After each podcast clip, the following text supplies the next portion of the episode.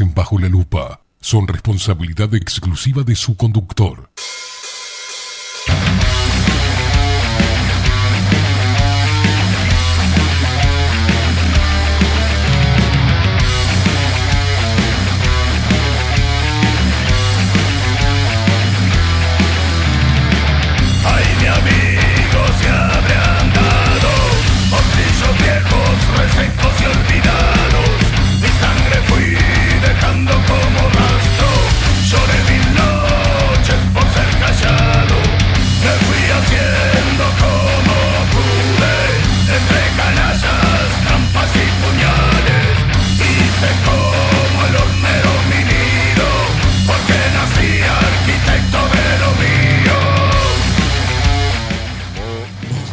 Muy, buenos días. Bienvenidos a un nuevo programa de Bajo la Lupa por aquí por bajo la lupa.uy. Más independiente que nunca, carajo.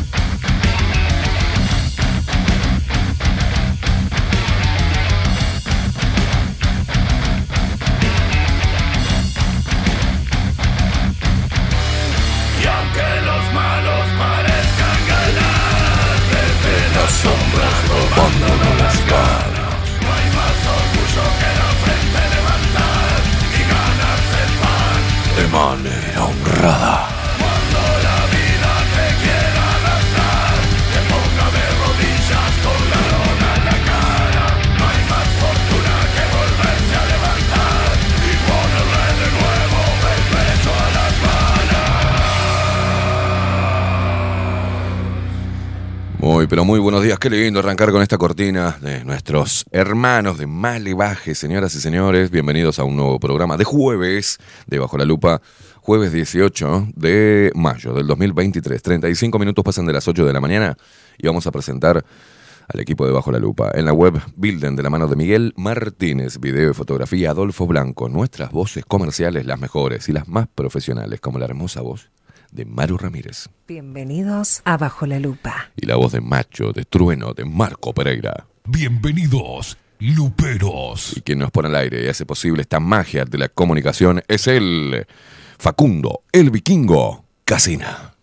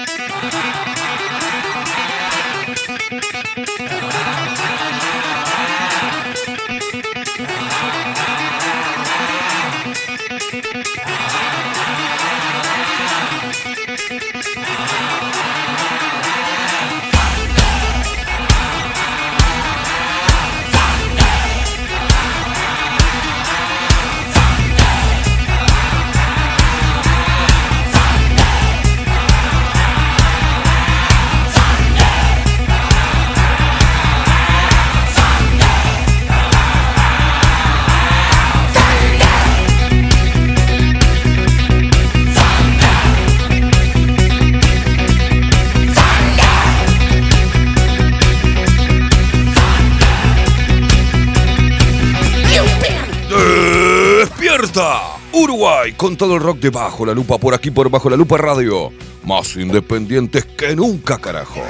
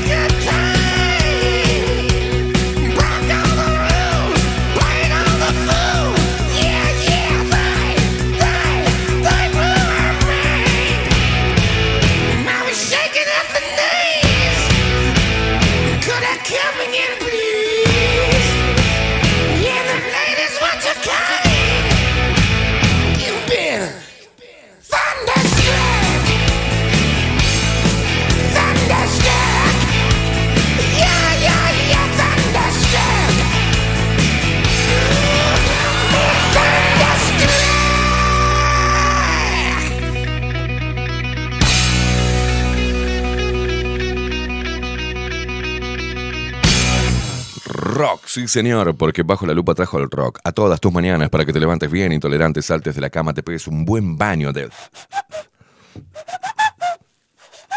Mientras que te cantas, pero bañate, hijo de puta. Salí a la calle a ganarte el pan de manera honrada, poniéndole siempre el pecho a las balas y vos, potra, yegua, asesina, diosa, tótem de la fertilidad. A vos te digo, salí ponele los pechos a las balas. Me clavé, me clavé la astilla de la baqueta. Me llenan acá en el dedo. Se alompió. Mirá, Pacu. Se alompió la baqueta. Lele, lele a pancha.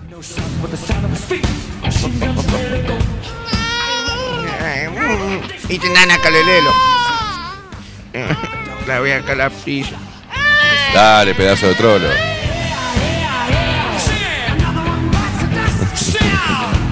El gordito está mimoso.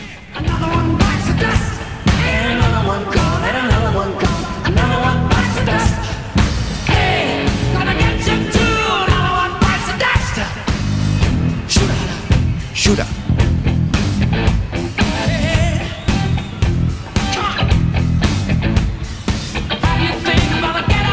Despierta todo el país, carajo.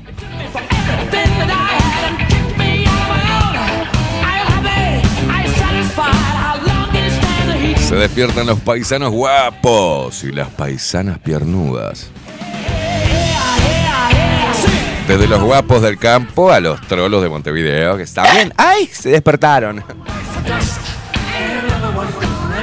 Reclamando, reclamando eh, igualdad, equidad y sororidad. Y salen a la vida a ganarse el respeto de la gente con un camisón. Con un camisón de la abuela. A sentarse arriba. ¿eh? Se despiertan todos los que están desparramados por el mundo y nos escuchan y nos ven a través de nuestro sitio web bajo la lupa.uy y también lo hacen y se suscriben a nuestro canal de Twitch bajo la lupa guion bajo uy.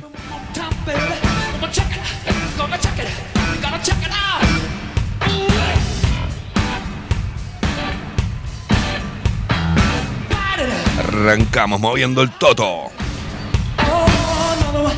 One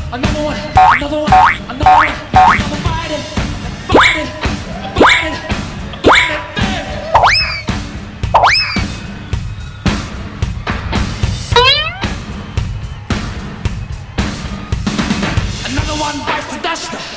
Another one bites the dust. Another one bites the dust. Another one bites the dust.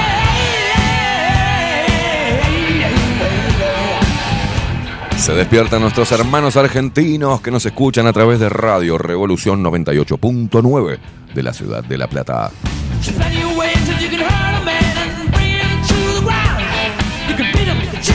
him bad. Acá dicen que se rompió la baqueta. Esta fue Gonzalo de tanto pegar para callar a Piñata. Recordá que machos, machos y no tan machos, un programa que no te podés perder todos los lunes de 21 a 23 horas. Al término de Sin Anestesia con Vero Martínez. Vero Martínez no sé qué hace con el cable del retorno. Lo enrosca todo esta víbora. Se enrosca en el cable. ¿Qué hace?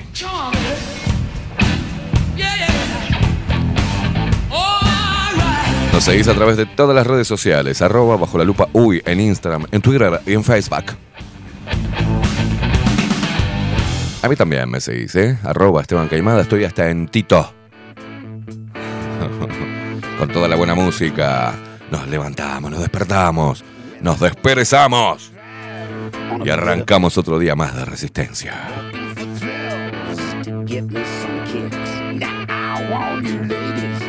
Shoot from the hip. I was born with a stiff, stiff upper lip. Down. Uh, ¿qué pasó con el stream? ¿Se cortó el stream? ¿Qué pasa? What the fuck, man? eh?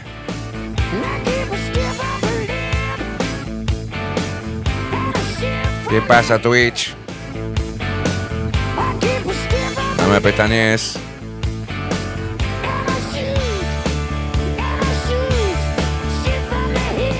Hizo como un, ¿no? Buenos días, Facundo, el vikingo Casina. ¿Cómo le va, señor? Buen día, buen día. ¿Qué pasó? Eh, fuimos nosotros esta vez, se me cortó todo. ¿Se cortó todo?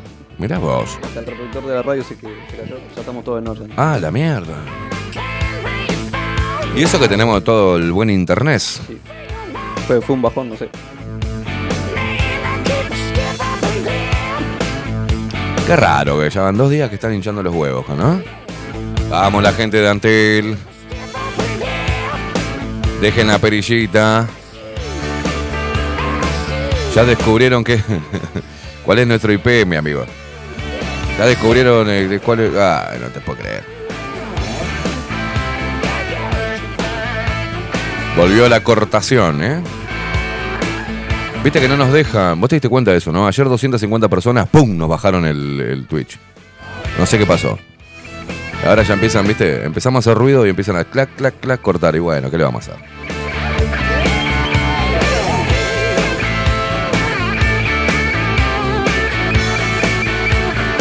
Vamos a hacer como los Tupamaros, vamos a secuestrar a un dirigente de Antel, ¿no? Lo, lo- lo atamos acá y. le damos de comer, le hacemos vivo, todo, pero lo tenemos encadenado acá en el fondo.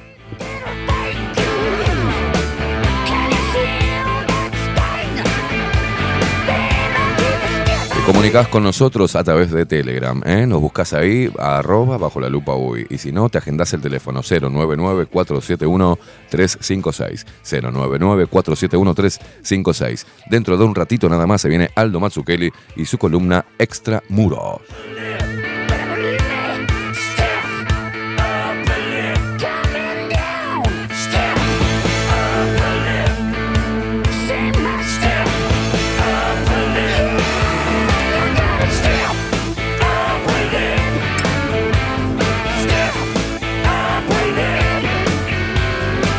Hermosa mañana en Montevideo. 15 grados, está lindo. Yo me vine así de camiseta, ¿eh? No, Me traje el saquito por las dudas, pero yo soy un tipo mayormente caluroso, ¿vio? Bien como mi apellido, Caimada. Despierto hecho una ola de fuego. O será la andropausia, no sé, no tengo idea. La gente que se comunica a través de Telegram, ¿ta? te repito, eh, 099-471-356. Así como Daniel, que dice, buen día, madrugó hoy. no te cagar, Daniel Regueiro. Dice, no importa, vamos un par de luperos y compartimos datos con los celulares, pero callarnos, nunca. No sé si lo vio al principio, pero un usuario anónimo donó dos suscriptores. Opa, opa, sí, había visto una... Pero bueno, viste, nos cortan y se nos borra todo.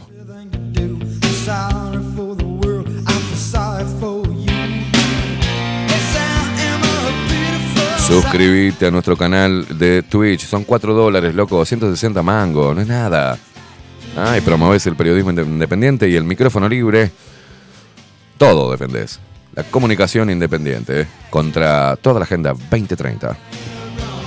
Contra lo políticamente correcto. Contra los hipócritas políticos. Contra los mamaderas periodistas. Contra las pelotudas que están en los medios de comunicación. Contra todo lo que esté mal en realidad.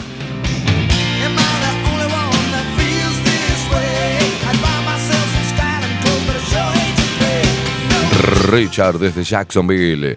Dice, buenas, le bajo, eh, le bajó la expresión que pestañó. Dice, tomate un vaso de agua de oce y te sube otra vez. Saladita, yo te, yo te comeré. Paulita, buen día, sorretes de luz. Dice, arranqué con dolor de cabeza al día, así que para alivia- aliviarlo, puse el parlante a full con el mejor programa de radio que existe. Gracias, Paulita. Wilson, mira, Wilson hace que yo lea un mensaje que va dirigido a José Jardín, ¿no? Dice, eh, bueno, eh, pero muy buenos días, dice Sorrete. Buenos, pero muy buenos días, Sorrete. Dice, José, el Keimi está necesitando el trío de la Mara, dice. Hay que vacunar. Hay que vacunarlo para darle energía. Buena jornada. No, no, no- no me vacunen de nada ustedes dos. Ya, ya bastante nos estuvimos dando picos adelante de sus mujeres, ¿eh?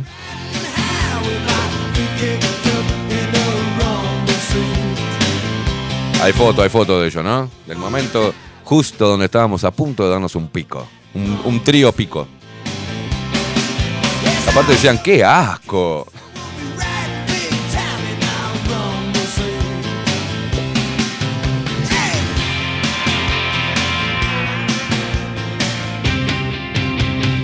Mayra dice, buenos días, Caimada, excelente jueves, fecha patria, batalla de las piedras. Me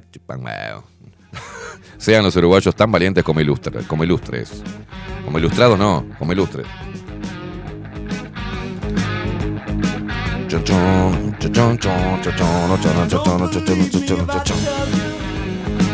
Viviana hermosa, buen día, dice, con muchos signos de... Mira, mira lo que es eso. ¡Oh! El momento, en el momento pleno. Ah, ahí está para ponerle mm, el de Montaner, eh, Castillo Azul. no, no, no, no, no, no, no. Wilson, José y yo. En un momento sublime, donde nuestra hombría quedó reducida a una semilla de mostaza.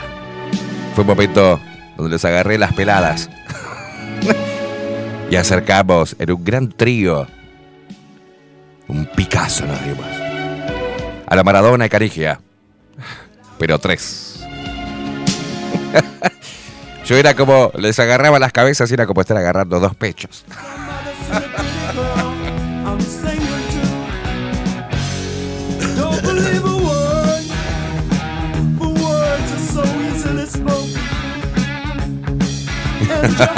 Ah, dice Paula, pero después hablan de los machos alfa. Oh, Margot. Bueno, ¿qué quiere que haga? Está tranquilo, igual yo borro todo, borro. Buenos días, dice Nelsi. Yo borro. Ana Carela, buenos días, buen jueves, besos.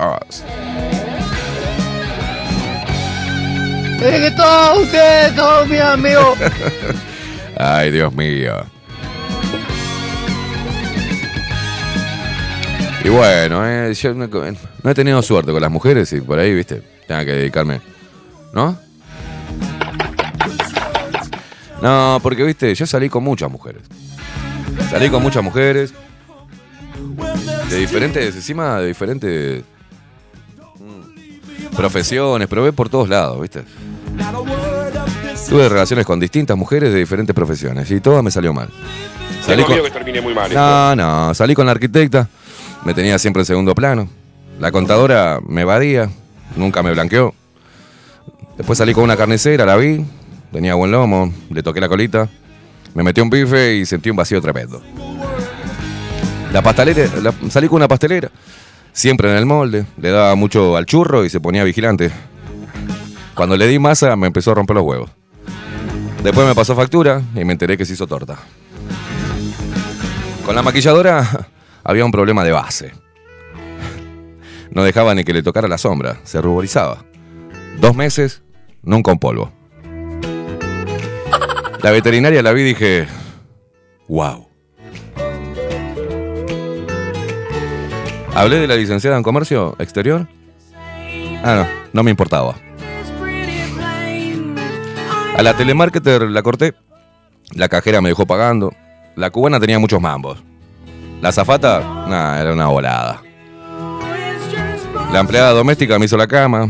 La fotógrafa, con esa flashé. Pero tenía mucho rollo. La de comedia musical, mamma mía. A la que trabajaba en el shopping la fui a visitar, le rompí los portones con la punta de la carreta. Se fue de Montevideo a un retiro espiritual y me dejó cuando encontró su nuevo centro. La ginecóloga tenía buen tacto, pero especuló con la relación, me dejó y quedé hecho concha. La maestra jardinera me dejó en penitencia. Y la del vivero me dejó plantado. No tuve suerte, loco. Te comiste un payaso.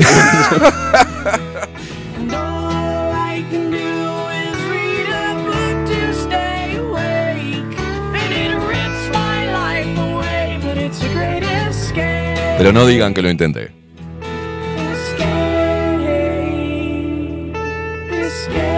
Alejandra dice buen día, Esteban y Facu, buen jueves, buen jueves, guacha.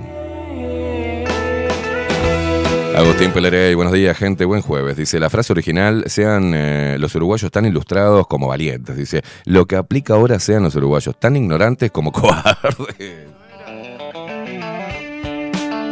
Te faltó salir con la croupier de los casinos, dice. Son flor de ficha.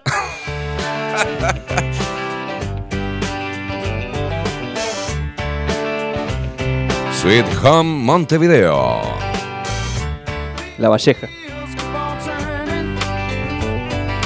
Sweet Home La Valleja.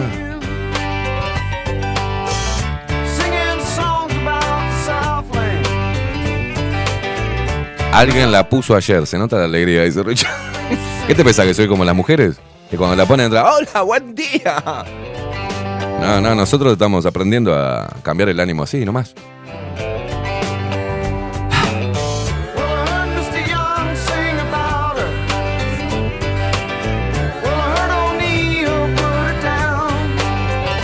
¿A quién le robaste el repertorio? Dice Paula. Algunas cosas las inventé yo, pero es un humorista que anda ahí, un argentino que anda en las redes sociales.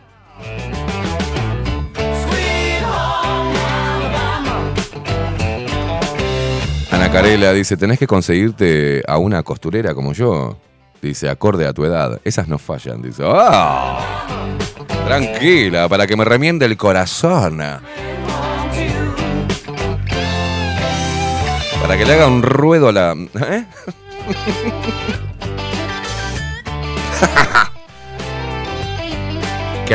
Juguemos a Star Wars. Dice, espadiemos con los sables de luz. No, no, no, no basta. Viviana dice, "Ah, qué perceptivo. Yo, "Mira, ¿qué, ¿qué les pasa? Dejen de armar tesis. No fue eso, no fue, no fue. No fue, solo descansé nada. Dice Coco Leite, la costurera le tomó los puntos.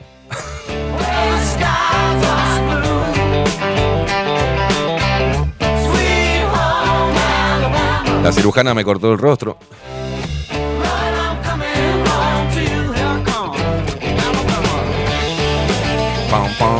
¿Qué están haciendo ahora? Cuéntenme, manga de basuras.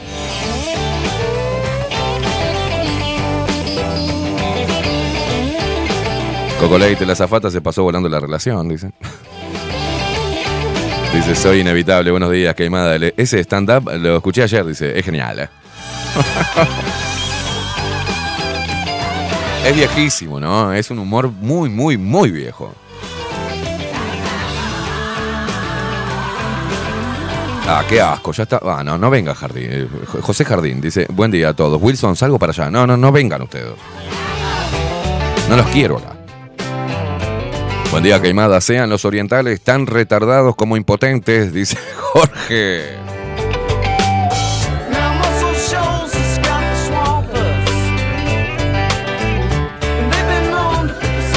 Dice Agustín que va rumbo al laburo. Llego tarde, pero no pasa a mayores.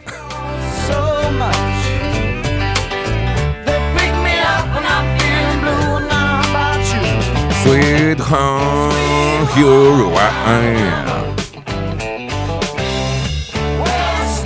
Leite está, está. ¿Qué te pasa? Estás violento. ¿Qué están haciendo? Dice, escuchando el programa, pelotudo, me dice.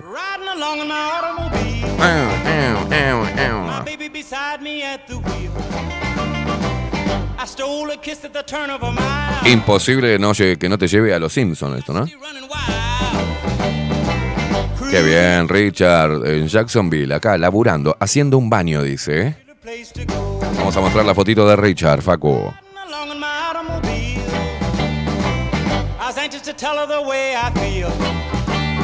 Está bien, Richard, anda y labura que tenés que pagarle el gimnasio a Nati. And she leaned and whispered in my ear. Labura, hijo de puta, así la otra le queda el toto bien parado y durito para, para el verano. With no particular place to go. Bueno, bueno, bueno. Buenos días, eh, dice Soledad Álvarez. Necesitas una granjera como yo, dice, para que me riegues la plantita y me siembres la semilla. ¿Qué te pasa, Soledad? Ya se, viste, ya se descajetan. Yo no puedo creer.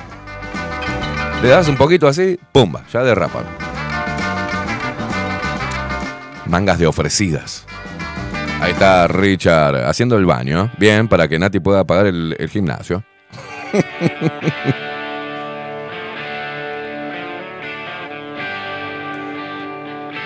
Patricia, me gusta Maggie siempre con el chupete, dice los ¿Qué Patricia, estás re loca, boluda. Jaspe de Triana dice el nombre, lo dice todo. Soledad. Está en- es- es- Soledad está en el campo, imagínate. Ah, ve una berenjera y empieza, ¿no? No, no, no, no, no, no.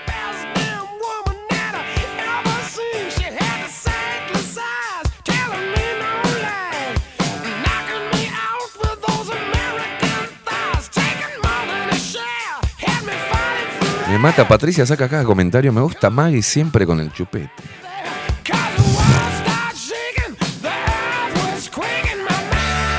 Carla, Carla. Dice, yo me imagino así que habla Carla, ¿viste? Pues por el nombre ya, ¿cómo te llamas Carla? Para mí debe hablar todo el tiempo así. Dice, ando de paseo por la paloma. Agarrá la que no se huele.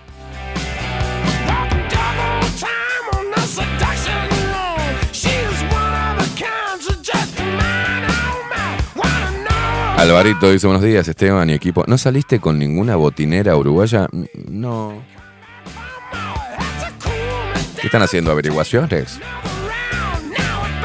Mentiroso. ¿Qué son? eh? ¿Son pequeños reales? ¡Habla, marica! Nelsi dice, trabajando. Y ahí nos muestra que está cortando. Ah, qué dolor que me da eso. Está cortando pechugas. ¿Qué está haciendo? Lo sé. Anda con la cuchilla en la mano, Nelsi. Agárrese todos.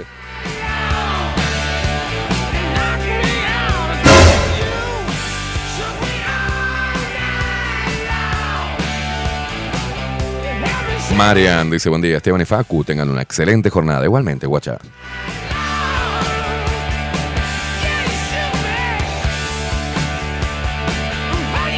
Mirá vos, Coco Leite se suscribió a nivel 1, dice. Se suscribió por tres meses. ¡Vamos, Coco!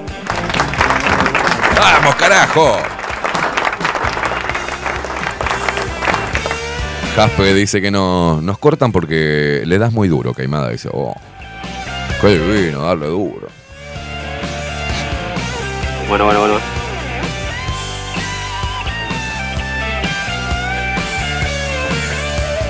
Qué delicia, dice Jaspe, empezar el día con sentido del humor uruguayo. Guarda que Patricia dice que está enchufada. ¿eh? ¿Qué, ¿Qué dice? Me, me emociona. Me emociona.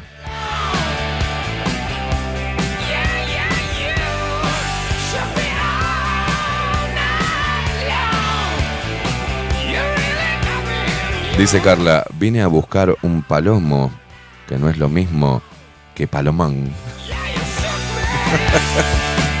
Tengo miedo que termine muy mal esto.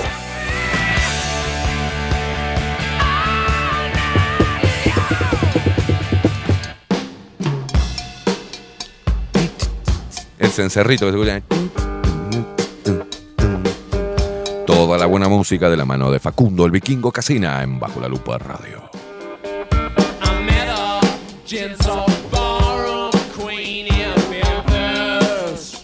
Viviana le dice a Coco, Coco, te suscribís por tres meses y me lloras porque te cobro una firma. Trabajando, nos manda la fotito Ana Carela que está trabajando y escuchándonos. ¿Querés mandarnos fotitos de lo que estás haciendo? Mandanos fotitos. Mandame una foto, mandame una foto.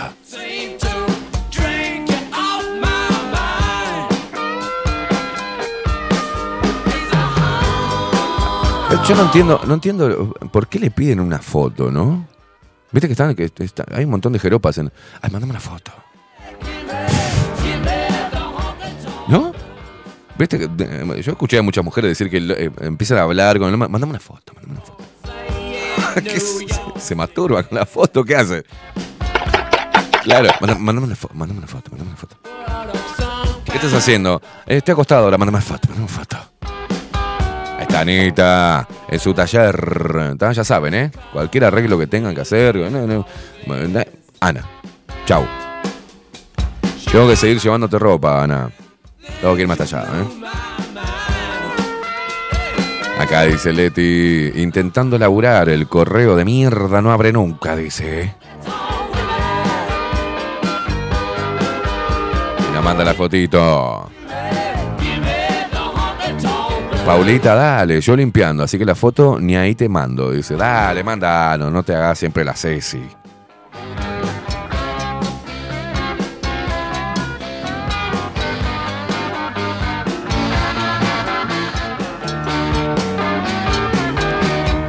Ahí va, Leti trabajando con el matecito y escuchándonos.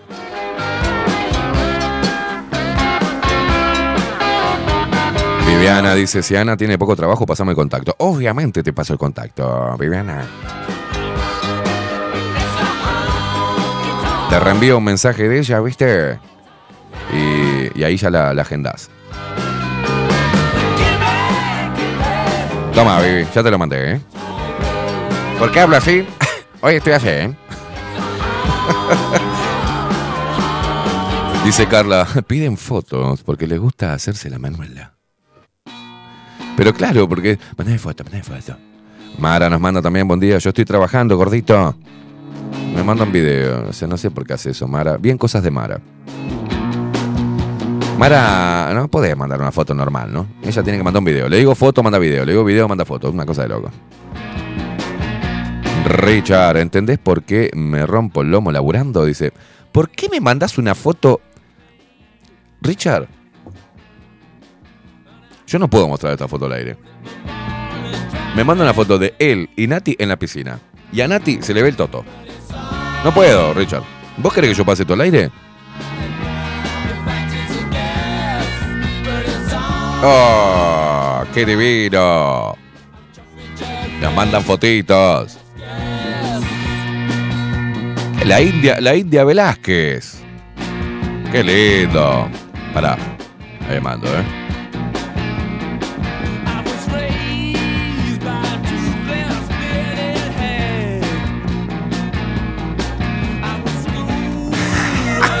La voy a mandar, dice Nati.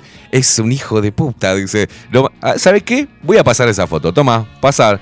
¿Quieren ver el toto de Nati? El marido la anda mostrando. Así lo pasa.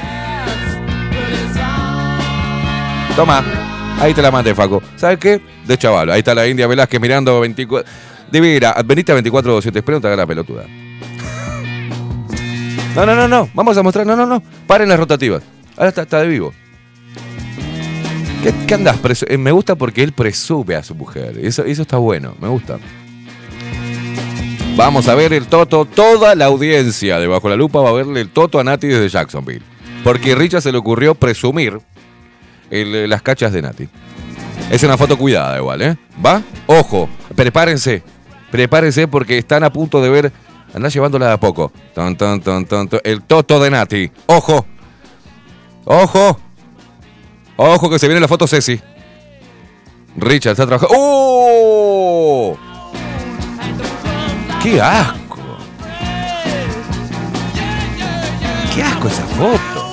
Gente grande haciendo esas cosas.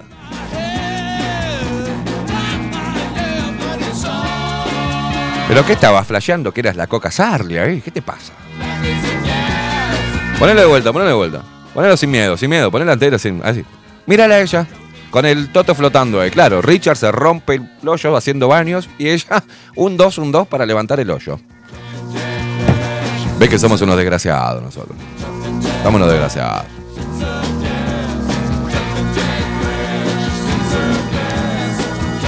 ¿Qué foto hay que mandar? Dice María Luisa González. La del Toto en la piscina. No, María Luisa, no te pongas en bola. Para un poco, no te saques la ropa. No, eh, foto, de foto. ¿Qué estás haciendo?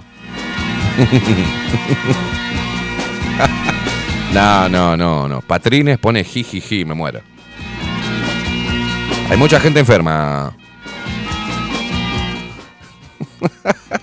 Richard, llevamos, dice, llevamos desventaja siempre, la puta madre.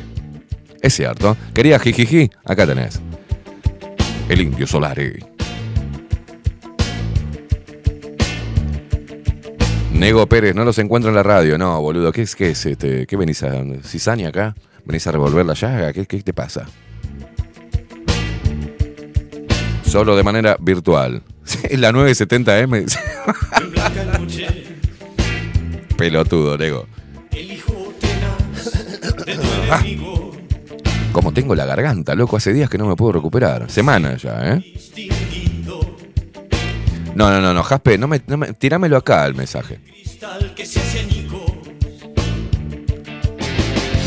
No lo soñé.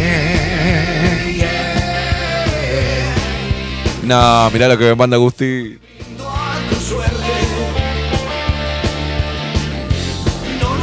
Agustín dice, no es en la piscina, pero él también muestra el toto, ¿eh?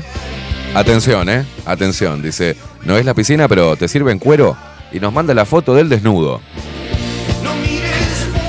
Atención que Agustín se va a mostrar a toda la audiencia totalmente desnudo, tirado arriba de la cama. Ojo, ojo con la foto que mandan, ¿eh? Por favor.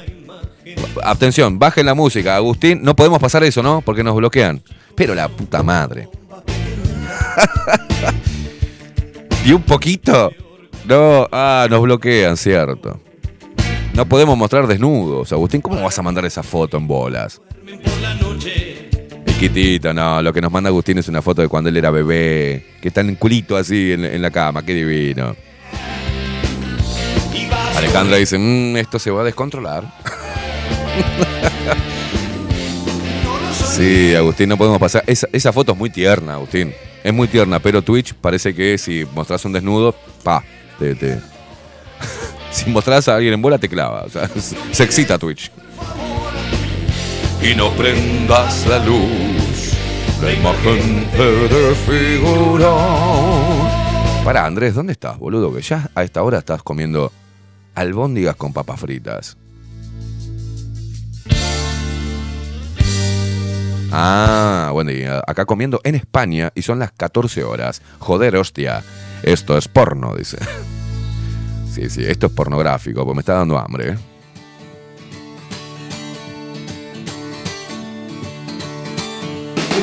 Muy tierna la foto de Agustín, pero no la podemos pasar, che, qué lástima. Vimos un poco el toto de Nati desde Jacksonville. Gracias al exhibicionista de Richard.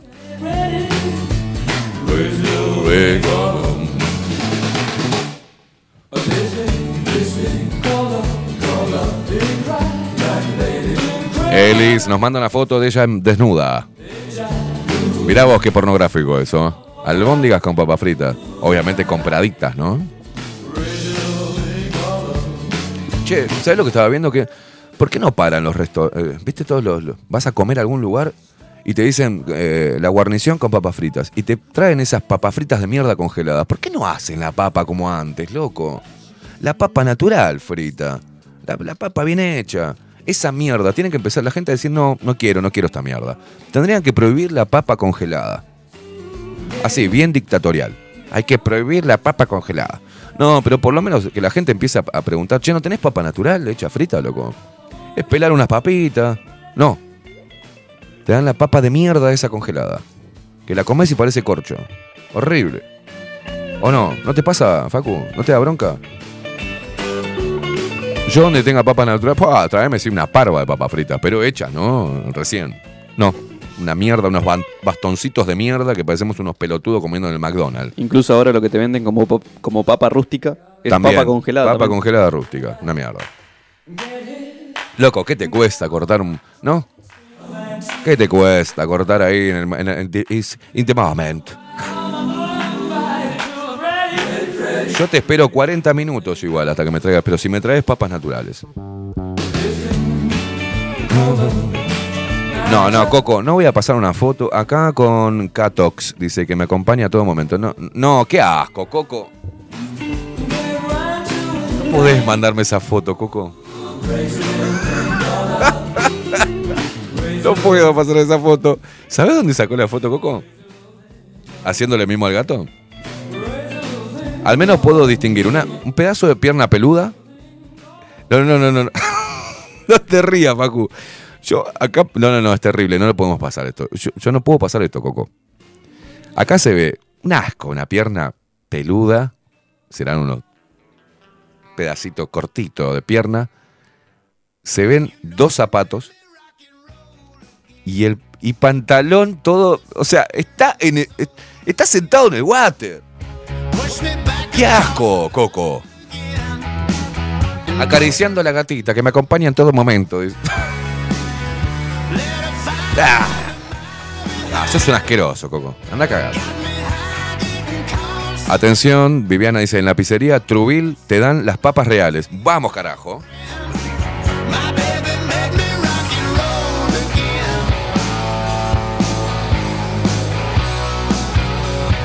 Acá nos manda la foto de mi Georgina Ellis, la hija, la que me quiere casorear. ¿Sabes que Ellis me quiere... Ah, me quiere, sí, me, me- me entrega la, la- la hija. Ellis, Eh, eh, Ellis no. Vamos a comer la papa. Mi Georgina en el día de hoy dice, porque es militar. ¿Qué hago yo? ¿La, la muestro? Mostramos. Mo- Vamos a mostrar a Georgina. Hay desfile militar hoy en la ciudad de las piedras. En la ciudad de las piedras hay desfile militar. Por esta fecha tan especial, patria. Donde la patria dio sus primeros pasos. Oh, ¿cómo estás? ¿Cómo estás? Hoy más que nunca aguante las piedras. Aguante las piedras. Un saludo a toda la gente de las piedras que nos escucha, ¿eh? Las piedras, progreso, esa zona que se solía vender soda yo. Y decía, "Sirup, sirup". Sigue habiendo, sigue habiendo eso. Sí, sí, sí. Aparte, viste, era el sodero, era como una cosa bien el sodero. Lugares, lugares donde no pasaba absolutamente nada. Y la, lo- la cosa era que venía el sodero. Ah. Allá salía todo, todo el, el- el palometaje ahí salía. Acá, déjame cinco. Sodero, déjame cinco. Quédate con el vuelto, papu. Me decía, "Ey, ey".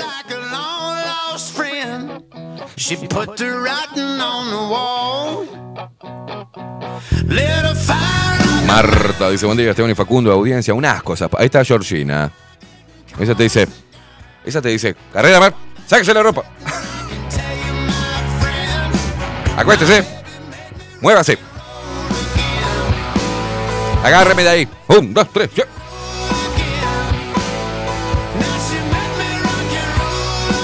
Vecina llegó el sodero, claro. Y yo jugaba con las criguetas al carnaval, con la soda, y lo mojábamos todo. ¿eh? No, mentira, no pasaba eso. ¿Qué le pasa? ¿Qué le pasa a Paula? Esa cara de pobre desgraciada, Paula. Esto es lo que es la cara de una mujer contentísima de estar limpiando.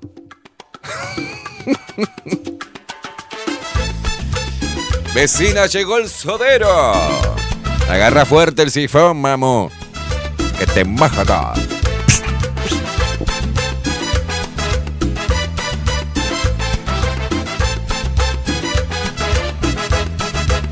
Mira, mira la cara de felicidad de Paula. Acá limpiando. Ay, Dios mío vio crecer en este barrio entrañable. Pará, Patrines no es la misma que Patricia y que. ¿No? ¿Es la misma? ¿Cuántos perfiles tenés, Patricia? ¿Me estás jodiendo? ¿Qué tenés? Este, personalidades múltiples. Tu simpleza y tu alegría me han ganado el corazón. de mi vida. Patrines dice, vamos el gramajo. Es la misma. Es la misma, ¿eh? Patrines, no sé qué mierda del cosmos y Patri, ¿no? Señores, llegó el soltero. A ver quién me va Un abrazo para Patricia y todas sus personalidades. Patricia la fragmentada. saben. Señores, llegó el sodero. Con la alegría La otra. Karen, ¿te- ¿puedes sacar el coso que dice ninfa? O sea, a ver, ninfa. Pero, ninfa aura. Dale, gorda, ponete Karen. Ay, me escribe ninfa aura. Pelotuda, sos la Karen. Ay, me voy a poner el vikingo, el vikingo power. No sé, es estupidez. Soy yo, boluda, Esteban. El otro, Federico, el filósofo, se pone. Calmate. Saludos, Kaiser, dice. Bueno, saludos, saludos. Puse el video en Facebook que puso ayer Aldo sobre los expertos en cambio climático que ni siquiera habían googleado el porcentaje de carbono en la atmósfera. Gracias, Colorado Zuckerberg, hijo de un trillón de remil putas, dice, por cuidar la veracidad de lo que publicamos. Muy fuerte, ¿eh? Le bajaron la, aplica- la- publicación, ¿eh? No, no, no, no. Ninfa Aura. Buenos días, gente. ¿Cuál es la consigna? ¿Mandar fotos en bolas? No, Karen, no. No. No. Ya sabemos que no tenés ningún problema en mandar fotos en bola, Karen. Me perdí un poco, recién los engancho. Ya, ¿te- ¿Se acuerdan cuando dimos el Instagram de Karen? Que tenía fotos medias en bola. No, no. Lo peor que la conoces y dice, hola, ¿qué tal? Hola. Karen, mandá foto en bola. Sigma. ¡Pum! es como los loquitos, ¿viste? Con, hola, ¿qué tal? ¡Pum! Hola, ¿qué tal? ¿Cómo? ¿Qué tal? Ay, me da vergüenza, queimado. Torronto.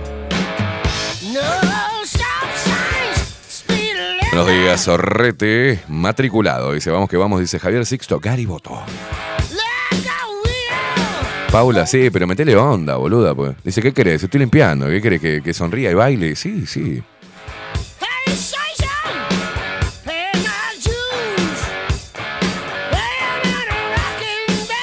No, Patrines, este- estás mal de la cabeza, boluda. Dice, tiene dos perfiles. Dice tal cual. Soy un puzzle. Están jugando los pitufos, filosofando. Uf. ¿Sabes lo que vamos a hacer? Vamos a meternos en los titulares, loco. Porque esto es cualquier cosa, este programa ya. La verdad.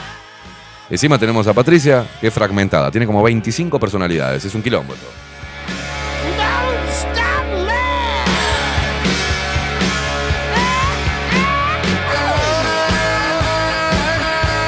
Ah, ya, ya, mirá, mirá, dice nada, nada, dice Karen, ¿eh?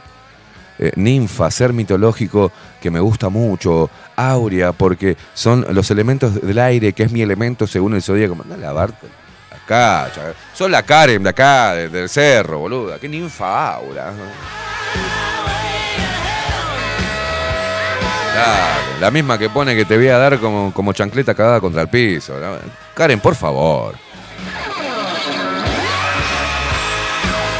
Falta que me pongan, viste, Afrodita. Cálmate. No hay ninguna consigna hoy, Dulce Guerrera. Yo llegué tarde, Esteban. ¿Cuál es la consigna? Mandar fotos en bolas.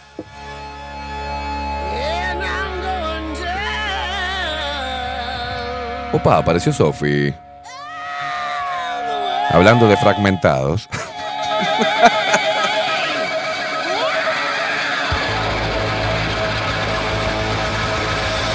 Sí, apareció sin, sin anestesia también. Escuchame una cosa, Vero. Dos cosas. Muchas gracias por limpiar todo ayer. Lavar las tacitas y todo, pero. El micrófono queda ahí. Ahora ponemos los titulares. El micrófono queda ahí, no queda acá. No queda acá. Queda acá el micrófono. No sé qué haces con el micro. ¿Y el cable? ¿Por qué lo enredas? ¿Qué haces? Das vuelta, te pones el, co- el coso y empiezas a girar acá como. Sigo y giro, sigo y giro. ¿Por qué dejas todo enredado, Vero? Se desenchufa de ahí. ¿No? Y se desenreda el cable. Porque después cuando me lo voy a poner, queda así. Y no puedo hacer el programa. Deja el cable tranquilo. Mira, mira. Ahora sí. Ahora, ahora sí, ahora sí. Ahora sí vamos a los titulares. Los titulares. Veamos qué dicen los principales portales hegemónicos de noticias para seguir manteniendo a la población distraída y discutiendo sobre temas que no representan el verdadero problema del globalismo.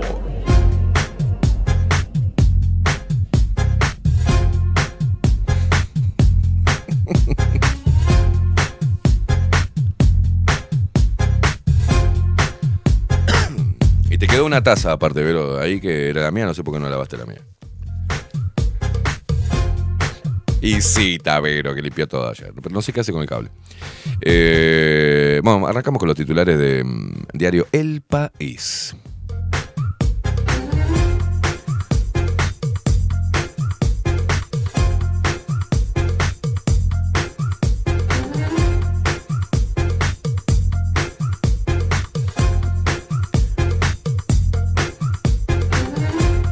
No vengan a hacer publicidad acá de las cosas que hacen, ¿eh? Hacerlo graterola. Si quieren publicitar sus servicios, paguen, ¿eh? Inner Power Training. Hago terapia con descuento para todos los... No, no, no. Terapia esta, no vendas acá, ¿eh? Un poco de respeto, señores. Bueno, Fiscalía de Perú señala a Eduardo H. como cómplice de lavado millonario en la causa de Odebrecht. No, no, no, no. No, no, esta- esto, es un- esto es la pelotudez del uruguayo. A ver qué. No, no entiendo el lenguaje de serie, amigo. Hable. Que lea el chat. ¿Qué dice? ¿Quién es? Soy yo, bolas tristes, Lali. Ah, a vos Lali sí, está bien entonces. ¿Y por qué te pones Lali, boluda? Otra más. Inner Power Training. Ponete la. No, no hagan el de la, la empresa. No hagan el de la empresa. Poné Lali.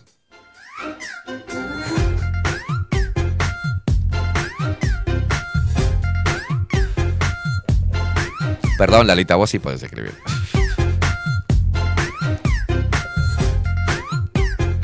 Aparte, Inner Power Training. Ay, ay, ay. Bueno, hablando de boludez uruguaya, aumentaron las ventas de Ricardito, merienda sote. ¿Hasta cuándo hay stock? La gente está preocupadísima. A ver, ¿hasta cuándo hay stock de Ricardito, por favor? En serio, boludo. Muy bien, se generan movidas políticas. Otro cabildante renuncia a su cargo y reaviva la interna del partido. Guido Manini Ríos negó que haya crisis dentro de Cabildo Abierto y afirmó que la interna es la más monolítica de todas y señaló que el tiempo dirá si quedarse en la coalición fue la mejor opción.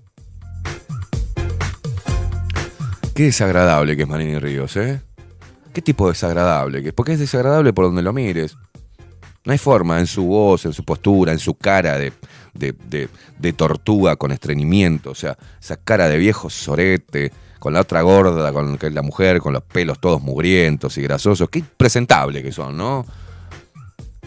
Se quedó en una burbuja en 1970, el hijo de puta. ¡Estamos acá!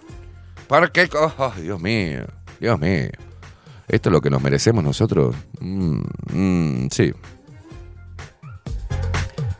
Y yo escuchaba en campaña decían, mi general, mi, mi comandante Che Guevara, ¿qué era?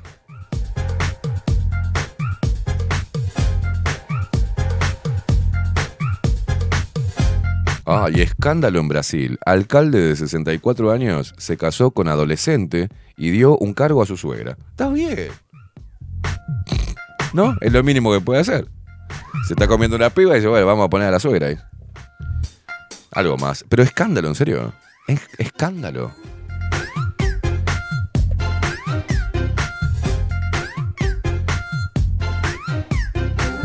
No, no, no. Esto, esto es un circo, eh, sinceramente. ¿eh? Las noticias que tiene Diario El País acá arriba es que la gente está preocupada hasta... eh, ¿cuánto, ¿Cuánto hay en stock de Ricarditos? No, no, no. Primera pelotudez del uruguayo. No, ¿Nos vamos a comer más Ricardito? Por favor, dígame el lugar donde haya Ricardito. Me quiero cortar un huevo, señores. El pelotudo de, de Gandini subiendo un reel en TikTok. Estoy comprando el último Ricardito. En serio, Gandini. En serio, papá. Bueno, y acá, siguiendo con la línea imbécil, nutricionista y la alusión de Rando a las papas chips. Yo no tengo que dejar de comer para poder tomar agua. Pongo en contexto. Guillermo Silva, de la Asociación Uruguayas de Dietistas y Nutricionistas, dijo que se debería regular el consumo de agua de OCE dado que no es potable. Mirá vos. La ministra de Salud eh, Pública, Karina Rando, fue interpelada durante el miércoles por la crisis hídrica y los efectos en la salud tras la decisión que tomó OCE de aumentar los niveles de sodio en el agua corriente. Allí, la jerarca comparó los miligramos de sal que se consumen en alimentos comunes en, contraste perdón, a los presentes con el agua de OCE. La brillante Rando señaló que 100 gramos de papas chips tienen la misma cantidad de sodio que 7 vasos de agua de OCE. 100 gramos de nuggets tienen el sodio equivalente a 7.5 vasos de agua. Un chorizo. Ay, loco. Esto es distópico, boludo. Esto es... Creo que Uruguay entró en un, bu- en, en un aguj- en- en un agujero negro. Estamos en una realidad paralela. O sea, no, no. Yo siento que estoy. ¿No? Pará, pará que sigue. Un chorizo tiene los valores de 12.5 vasos de agua y un cuarto de pizza congelada tiene los mismos niveles de sodio que el rango de 8 a 11 vasos de agua. Gracias por la información. El mejor país del mundo. No, no, este es el mejor país del mundo. ¿Qué quiere decir, Rando? Eh, bueno, me, me da todo lo que comen con sodio, no hinchen los huevos, ¿está? Tampoco tanto problema, la agüita salada con sodio.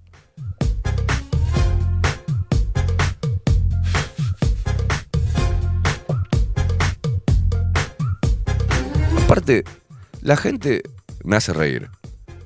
Ahora está preocupada porque no, no, va a ingerir un vasito de agua con, o sea, salado y con sodio. Pero fue y se metió una vacuna experimental así como sin nada. No, no, hay que cuidar la salud. Este es horrible que no tengamos agua potable. Pero fuiste a hacer una cola y lloraste porque te pincharan 3, 4 veces con una vacuna experimental, pelotuda. No, no, increíble. Han tenido sexo sin forro, se han puesto. se han metido cosas en la boca que no me, no me hagan hablar, no me hagan poner guarro, pero. ¿No? Y ahora están preocupados por, por el sodio que tiene el agua. Han ido a comer a McDonald's, boludo. Piden comida hecha, no saben si se la pasan por el culo las albóndigas que pidieron. Pero están preocupados porque no se puede en Uruguay tomar agua, un vasito de agua de la canilla. No, no, estamos, estamos rodeados de pelotudos. Las directrices de la Organización Mundial de la Salud de ingesta de sodio establecen que el consumo máximo recomendado para los adultos es de 2.000 miligramos por día. Nosotros podríamos decir que evitando una pequeña cantidad de consumo de estos alimentos perfectamente se podría complementar o suplir la ingesta por parte del agua de OCE. o sea, pará, pará, pará. Lo que te está diciendo es, si te vas a tomar un vasito de agua, un par de vasos de agua, ¿ah? no comas papa chips, no te claves un chorizo. ¿ah? Acá nos dio una... si vas a comer nuggets, no tomes agua de OCE. Tomate una coquita, cualquier cosa, que tiene menos sodio. Si vas a comer papas chips, también, no tomes, no tomes agüita. Si vas a comerte una porción de pizza, tampoco tomes agüita. Y menos si te clavas un choripán. Ya está. Masterclass de nutrición. No, no, no, impresionante. Impresionante. Vos decidís o tomás 11 vasos de agua o te clavas un chori. Las dos cosas juntas no se puede. Si no, elevamos el rango de lo que podemos consumir de sodio por día, ¿no? Ay, Dios mío. la- Y están todos preocupados a ver dónde hay un Ricardito, los naturistas, ¿no? Chocolate de mierda grasoso con un merengue de mierda todo lleno de conservantes. Pero ellos, eh, este, quiero Ricardito. Ricardito.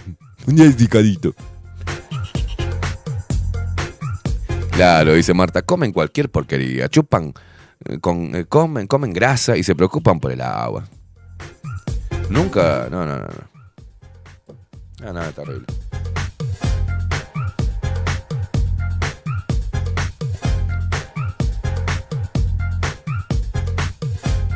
Bueno, crisis del agua, seguimos con el tema del agua. ¿eh? Eh, coalición cierra filas y respalda a OCE y ministros en interpelación del Frente Amplio.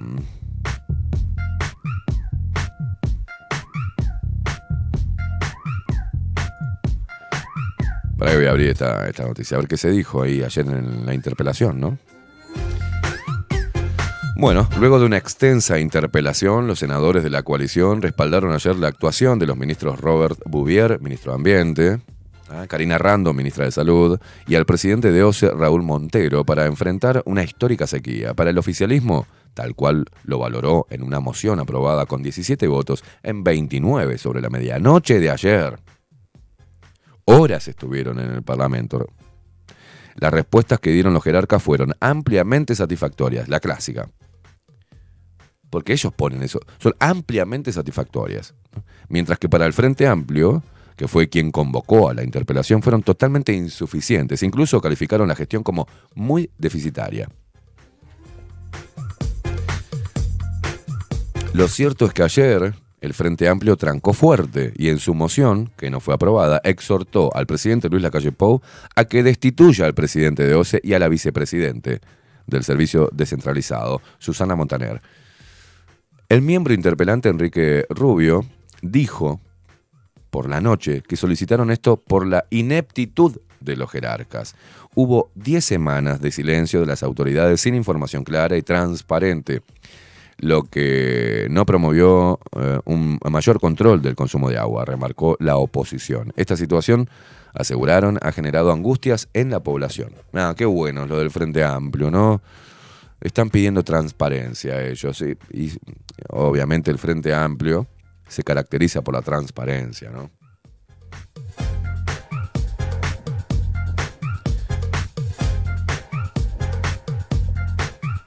Tiene la misma transparencia que el agua de OCE, tiene el Frente Amplio. No, y están angustiados por la situación del pueblo. El bloque oficialista, en tanto, respaldó las medidas y acciones tomadas. Además, reafirmó, como dijo Rando, que el agua es segura para el consumo humano y que el gobierno encaró una solución definitiva para el abastecimiento de agua potable para el área metropolitana, en referencia al proyecto Neptuno en Arasatí. También se pidió un uso solidario y responsable del agua y que el sistema político siga trabajando en conjunto. Desde el Frente Amplio, por su parte, fueron varios los senadores que aseguraron que faltó autocrítica y que lo único que hizo el oficialismo fue cuestionar que durante los gobiernos de la coalición de izquierda no se hicieran las inversiones necesarias para que se garantizara el suministro de agua potable en la zona del área metropolitana. Además de reclamar respuesta a 12 propuestas, se planteó que las medidas llegan eh, tardíamente y que hay una preocupación por la falta de un plan de acción claro.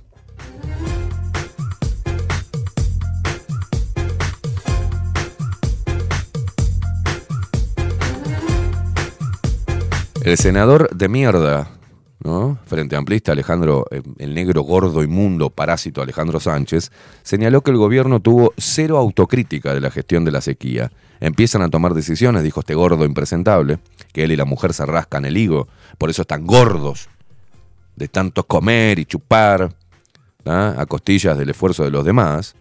¿tá? Los dos trabajan para el Estado y los dos están muy cómodos, así que no van a tener ningún problema con el agüita, ¿no? Eh, dijo, empiezan a tomar decisiones esta semana cuando la gente empieza a tomar agua con sal, dice. Este es el problema, que no cumplieron las autoridades con su mandato porque son los garantes de que haya agua en este país, afirmó el gordo impresentable llamado y apodado Pacha Sánchez. El senador también reclamó a la administración que se debió haber resuelto algo en febrero, que no resolvió, y se decidió esperar a ver si llovía y si tenía suerte. Yo puedo asumir que me digan no lo hiciste, pero vos tampoco. Lo pararon. Dice entonces, hoy no tenemos Casupá ni Arasatí, indicó el gordo impresentable parasitario de Sánchez. No, e e inventa palabras, ¿no? Bien a lo zurdo. ¿De dónde sacan las palabras? Entonces hoy no tenemos Casupá, indicó Sánchez, que remarcó que hubo una desinversión de OCE. No, no, no, impresionante, ¿no? Hubo una desinversión. La putísima madre. se ríe. Hubo una desinversión en OCE. Gracias, gracias. Gracias. Bueno, el INE extendió plazo para realizar el censo digital. Sepa hasta cuándo. Así te pone. Te pone el país. INE extendió plazo para realizar el censo digital. Sepa hasta cuándo. A ver. El censo digital 2023 tenía como fecha de finalización este miércoles, pero las autoridades del Instituto Nacional de Estadística, INE, y de la Oficina de Planeamiento y Presupuesto, OPP, eh, anunciaron que se extendió el plazo hasta el 22 de mayo inclusive. En total, hasta las 19 horas de ayer, se llevaban censados 500.000 hogares, lo que equivale a un 40% de los hogares del país y representa aproximadamente a 1.250.000 personas. No hay mucha, ¿no? No hay mucha adhesión a este censo. ¿eh?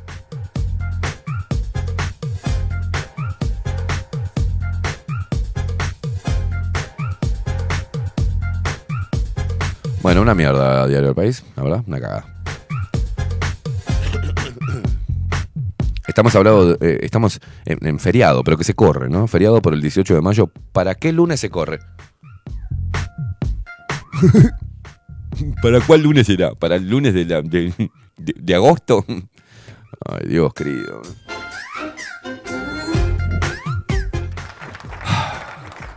Me encanta cómo se plantean. Aparte, está todo mal porque el, el- el titular tiene una coma y tiene signos. Eso te, te dice que no, no va.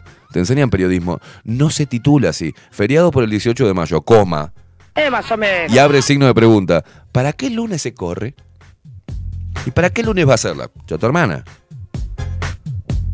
A ver, vamos a ver para qué lunes qué nos dice mm, el Poder Ejecutivo. ¿Mm? Vamos a ver. La batalla de las piedras de 1811 fue el primer triunfo patrio. Los dos ejércitos tenían paridad de fuerza, pero en caso, eh, en todo caso era una igualdad numérica, sostiene Uruguay Educa. Las piedras nomás. ¿Para cuándo se mueve el feriado del 18 de mayo? ¿Y para cuándo va a ser, pedazo de subnormal? ¿Para qué, ¿Para qué lunes lo van a correr?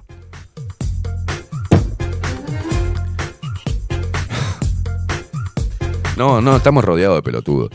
Acá así empieza el artículo, ¿no? ¿Para cuándo se mueve el feriado del 18 de mayo? Consultas populares, ¿no? Calculo que están haciendo este artículo, pues la gente estaba consultando como loco. Hola, sí, señores. ¿Para cuándo se mueve el feriado del 18 de mayo? Para el lunes que viene, pelotudo. No podemos contestar así. Ah, bueno, entonces les digo, se trata de un feriado laborable que se corre del jueves 18 de mayo al lunes 22 de mayo. Muchas gracias. Y, sigue las preguntas. Pero, ¿y, y- y por qué se mueve el feriado laborable del 18 de mayo, señor? Porque se nos canta el quinto forro del orto. No, no se podés contestar eso. Ah, entonces le contesto. Tal como sucedió con el pasado 19 de abril y como lo estipula la ley, aquellos feriados laborables que caigan entre martes o miércoles para generar fines de semana largos y fomentar el turismo se mueven al anterior. Si ocurre jueves o viernes, se corren al lunes siguiente. ¿Y hay algún otro feriado más que se pase así? ¿Quién es este pelotudo? Bueno, contéstele, contéstele. Bueno, sí, sí, lo mismo sucederá con el jueves 12 de octubre, el Día de la Raza, que se corre para el lunes 16. Gracias. ¿Y, qué se celebra el 18 de mayo? Pero la con... Ah. Un libro, la, tu hermana. No, no le podés contestar así. Bueno, le contestamos al señor que está preguntando. La batalla de las piedras en 1811 fue el primer triunfo patrio, según recuerda esta nota de Diario El Observador. Los líderes fueron José Gervasio Artigas, Manuel Francisco Artigas y Venancio Benavides. Del lado de los orientales murieron 11 personas, mientras que del otro lado murieron 97 españoles.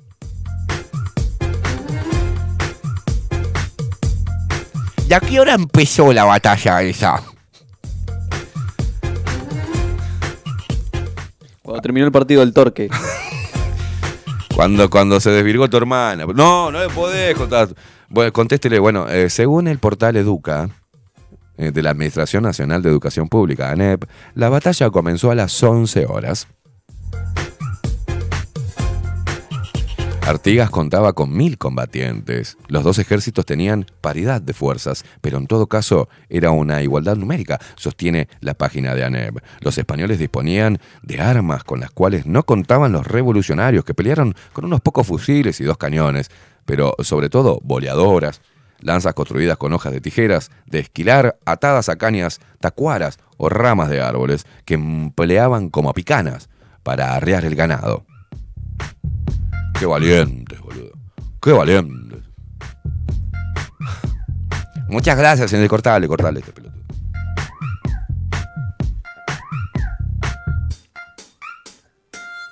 Atención. El ministro de Ambiente dijo que plan de data center de Google se retiró. Hoy por hoy no tenemos proyecto.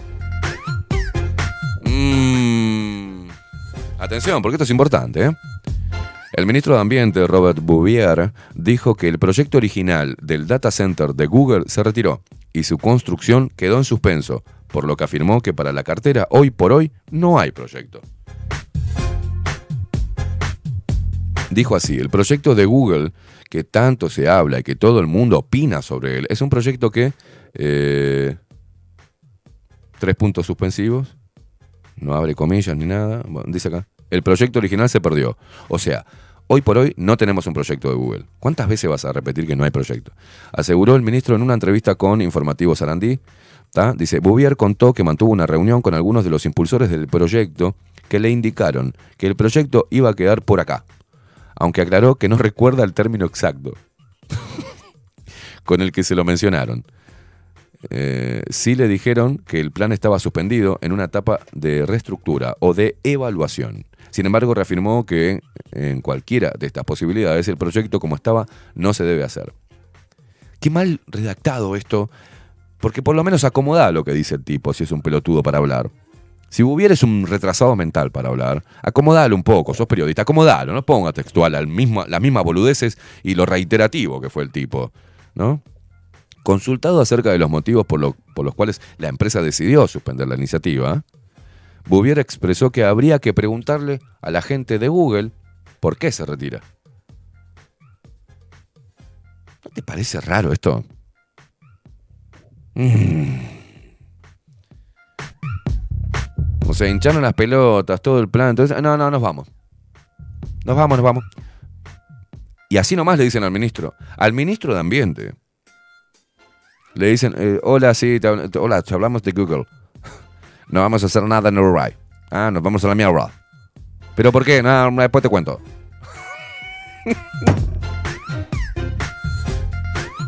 ah.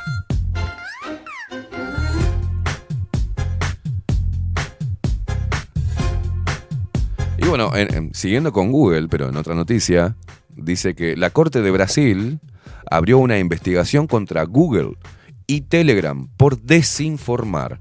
Las empresas están acusadas de haber boicoteado el proyecto de ley contra procesos de la desinformación que impulsa el gobierno de Luis Ignacio Lula da Silva. El Supremo Tribunal Federal, el STJ, la máxima instancia judicial de Brasil, abrió una investigación contra los directores locales y responsables de las empresas de Internet y redes sociales Google y Telegram por el, por el supuesto accionar ilegal con desinformación cuando convocaron a sus usuarios a, ponerse, a oponerse al proyecto de ley contra las fake news que se tramita en el Congreso. La decisión la adoptó el juez Alexander de Moraes, otra vez, en el marco de una mega causa que lleva adelante desde el 2019 sobre noticias falsas eh, y atentado al Estado de Derecho que involucra a referentes del bolsonarismo y que ahora sumó a Telegram, mensajería digital con sede en Emiratos Árabes Unidos, y a la gigante estadounidense Google.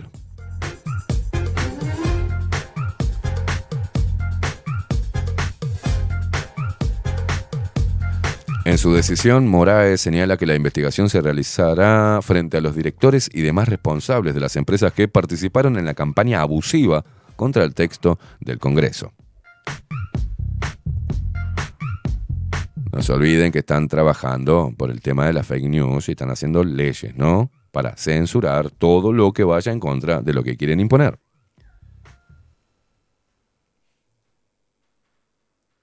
¿Nos quedamos en suspenso? Se, se me terminó la cortina. Ah, se le terminó.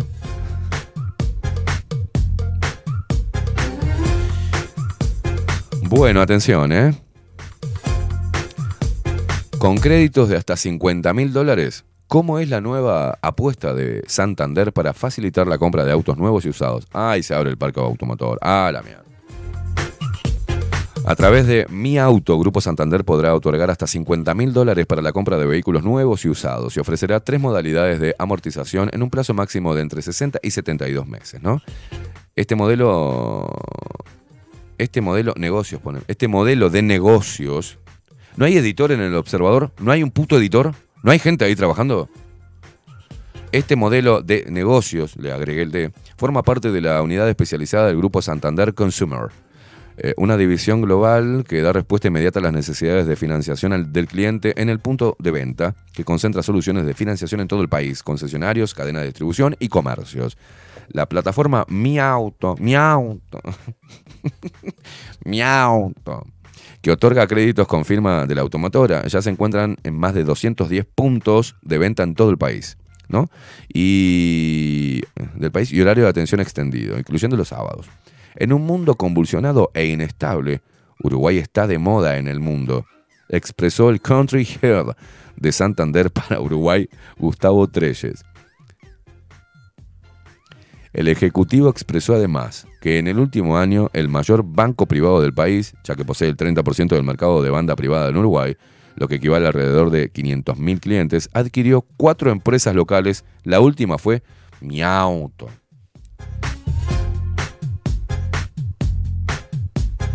Los autos en Uruguay no condicen con un país cuya renta per cápita es la más elevada de la región, dijo el líder de Santander Consumer Finanza de América del Sur, Andrés Leal. Para el Ejecutivo Regional, el mayor objetivo de esta apuesta es que haya más uruguayos que puedan acceder a un auto. Pero no, me- era que hay que dejar de usar el auto y usar la bicicleta. ¿No era que hay que dejar de usar el auto y usar los servicios de transporte público? ¿No era que estamos contaminando mucho?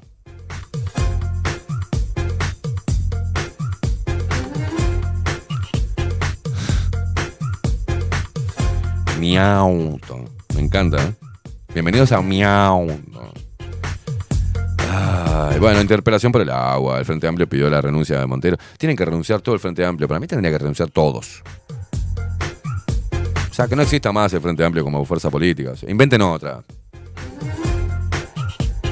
Pero vos los ves acá, mirá lo que son, mirá lo que es rubio, mirá lo que es la, la- vieja cara de tortuga con, con, sífilis de, de- la que chichián. Es un asco esto. Mirá, y, y tiene.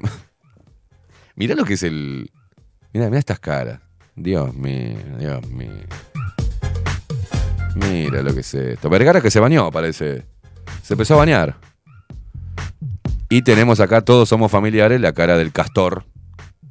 Castor melancólico. Te, la- te paso. A ver si puedo acá. Es fabuloso esto, boludo. Esto es fabuloso. Yo les voy a poner la foto de, de esto- de estos hijos de puta. Impresentables todo. El Pacha con su chaleco para tapar la buzarda que tiene de morfar asado. La otra que tiene los mofletes que le llegan a las tetas, más o menos. Mirá, Es una tormenta de facha. La cara del castor. No, no, no. La cara del castor es. Se lo pueden perder, ¿eh? Perdón, sí, sí. O sea, qué malo que sos, Esteban, sí, sí, sí. Pero a esto le pagamos a todos, ¿entendés? A esto le pagamos a todos.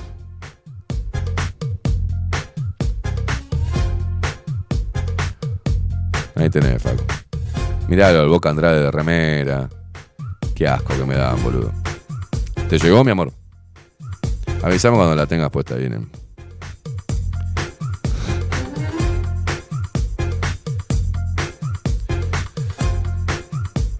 La cara del castor, mirá la cara del castor, abajo a la, a la- a la- a la izquierda. Todos somos familiares. No, no somos todos familiares, cabeza. No somos todos familiares. Ahí lo tenemos al impresentable de Cagiani, con este me crucé varias veces. Tenemos a la otra, la otra inmundicia. Mira, con la remera. ahí. ¿Qué tiene? ¿La remera qué dice? ¿Podés, a- podés, eh, hacer zoom en la remera del, del, del Boca Andrade, el cagón que se levantó, que no me aguantó? ¿Qué, qué es? Ay, de Cita Rosa, claro. la, remerita cultural. Tiene que estar Cita Rosa, mirá. Haceme un paneo ahí, así con zoom. Mirá, ahí Cagiani. Mira el otro impresentable que parece que, que salió recién de, la, de la quimio. Mirá, mirá el otro, la cara, la cara de compungido de este gordo. Impresentable, con esa remera de mierda. Mirá el otro tránfuga. El otro tránfuga. Pero bájame, bájame con la, cara de. Ahí va, va. Vergara que se bañó. Para la ocasión. Se pegó un bañito. Venía muy sucio con remerita. Mira eso, mira, mira. Mira qué hermosa la cara de, de. Mira qué le. No, la política renovada. Mira a este rata inmunda. Sí, sí, mira. Pacha Sánchez, él y la señora, unos 600 mil 600 mil pesos le entrada a la casa. Están tranquilados. Y la tenemos a ella. Al castor. Al castor arrepentido. Todos somos familiares. No me falte respeto, ¿te acuerdan?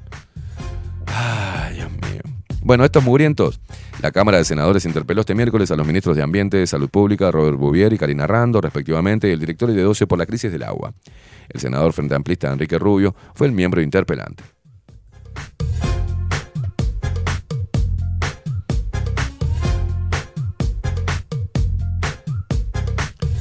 Respecto a esta, a esta movida, a esta interpelación, bueno, el Frente Amplio pide la renuncia de Montero y, Mo- y de Montaner. Montero y Montaner, parece un grupo de, ¿no? Como Chino y Nacho. Con ustedes, Montero y Montaner. Por ti me he vuelto un poeta. Bueno, la bancada de senadores del Frente Amplio pidió durante una conferencia de prensa, en medio de la interpelación, la renuncia del presidente de OCE, Raúl Montero, y de la vicepresidente del ente, Susana Montaner.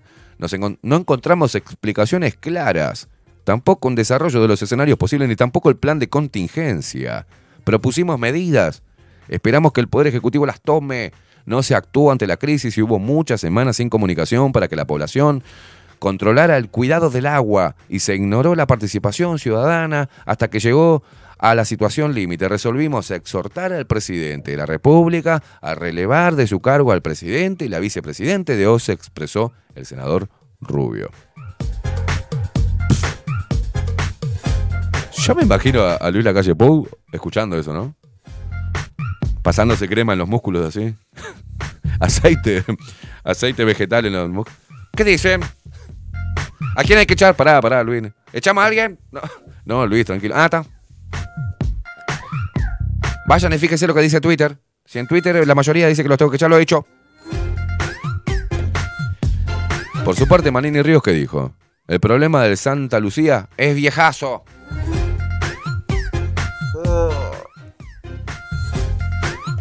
Ya llegó Aldo Mazzucchelli, ¿eh?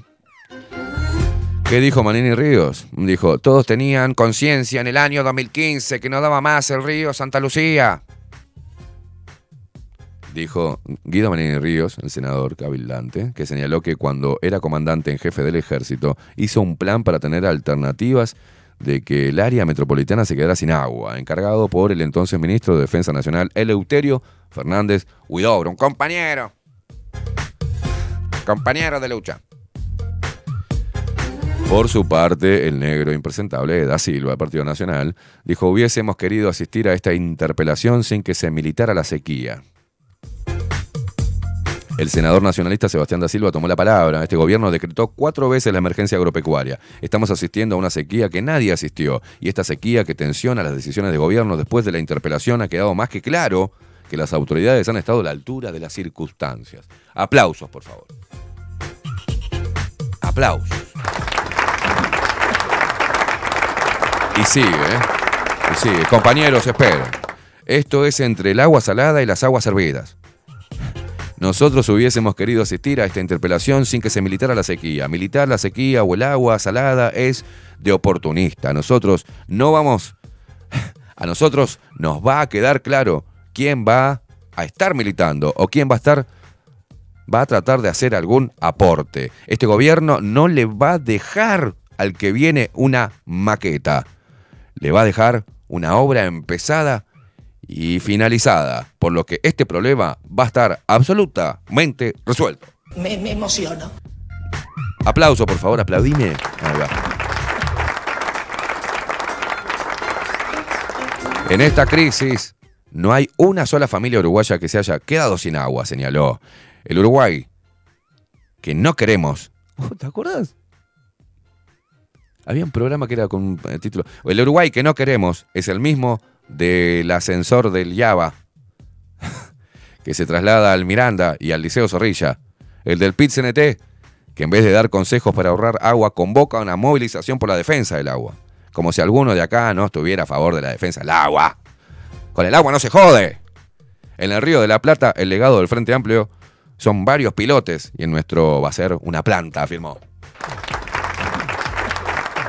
Bueno, y después habló el pelotudo de Domenech, que no tiene sentido leerlo. Habló el gordo de mierda de Peña, tampoco tiene sentido leerlo. El otro gordo, son todos gordos. El otro gordo del Pacha Sánchez, que no me interesa leerlo. El pelotudo de Rubio, que tampoco. Y obviamente habló Argimón. Porque lo estaban abucheando a Botana. Botana tampoco. A ver, a ver, para voy a leer a Botana, porque ayer dijo que, la, iban, estaba Botana y Peña reunidos con el presidente de la República, ¿te acordás, Facu? Que estaban armando la estrategia para interpelar al interpelante. Para devolverle y tirarle la cara las cosas. Bueno, a ver qué dijo. El primer legislador en hablar fue el nacionalista Sergio Botana, quien llevaba la voz cantante de eso, ¿no? Hay garantía ambiental, o se ha hecho todo lo posible por garantizar el suministro. Esa es la situación. Claro, señor senador, no se puede empezar a tomar medidas en noviembre cuando Paso Severino estaba lleno. El presidente de OCE ha explicado claramente por qué no se han hecho los racionamientos. Me hace acordar a la pandemia. El gobierno apuesta a la libertad responsable. Lástima que no se siguieron los consejos que dio el, exministro Fernando, Fernández Huidobro, que advirtió sobre los volúmenes de agua disponible del procesamiento. Yo tengo un sinnúmero de advertencias, aseguró Botana con un léxico y una locución de excelencia. Argimón dijo, le estamos diciendo a los legisladores que consumen mucha sal que la dejen.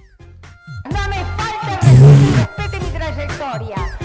Porque, se- eh, no, me imagino a, a Argimón y a, y a las pelotudas de, de Frente Amplio diciendo, porque hay que bajar la sal del agua porque eso genera desigualdad de género. Atrevida. No, porque a todos le meten desigualdad. El agua salada es violencia de género. Montero habló del caso y esto es muy largo. Te ponen todo. Acá estuvieron horas, horas, horas haciendo pelotudeces. Pará, pará, pará. Par- atención. Atención, porque así como presentó Carolina Cose 20 medidas,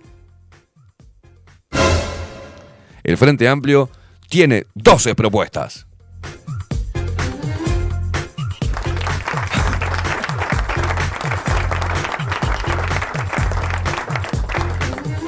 Vamos a leer las 12 propuestas. Bájame la música. Porque esto es importante. Toda una fuerza política trabajando con un grupo técnico y técnicos de acá y ¿no? nacionales e internacionales, porque el Frente Amplio no, no escatima gastos a la hora de poner hijos de puta para que digan y pasen números. ¿no? Eh, Número uno. Dice así, a continuación las 12 propuestas que aparecen en las diapositivas que el señor Rubio mostró en el Senado. Uno, otorgar un voucher. Ay, Dios.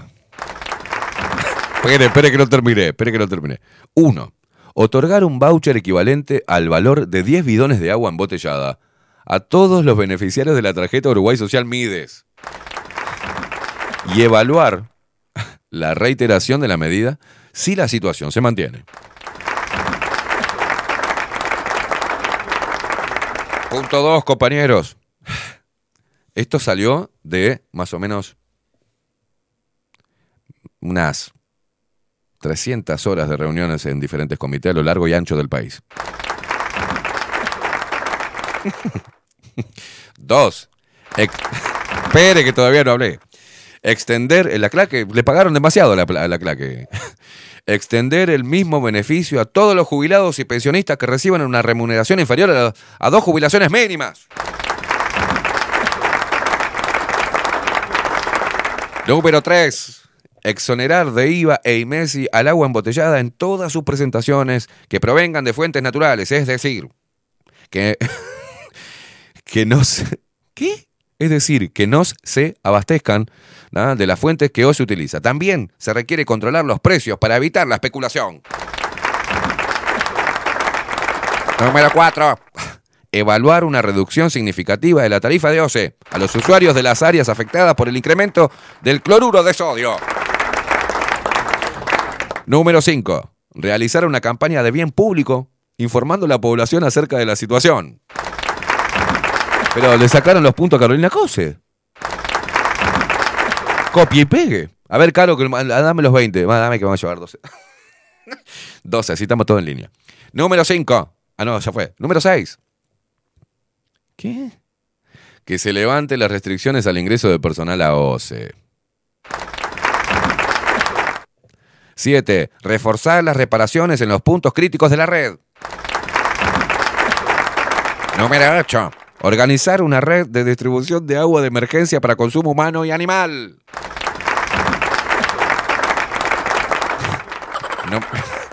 Número 9. Todas estas caras de pelotudos y toda la cantidad de personas hicieron... ¿Qué son 12 men- Estas son las propuestas. Número 9. Desarrollar estrategias ante los grandes consumidores para que disminuyan el consumo.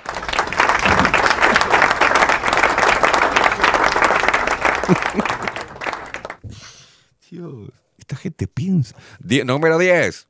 En caso que la industria nacional no logre atender la demanda, importar agua e insumos. Número 11. Desarrollar un plan de contingencia integral que atienda los diferentes escenarios de la crisis. ¿Qué dicen? Número 12, y por último, la más, ¿no? Para cerrar. Esperen, esperen, esperen. Porque esperen un poco, ya les voy a pagar, manga de solet, paren un poco. Número. No se puede así. Hay mucha euforia. Porque son puntos que. clave para la vida del, del ser humano de este país. Número 12. Iniciar un proceso de diálogo y acuerdo nacional para realizar grandes obras con perspectiva hacia el 2045.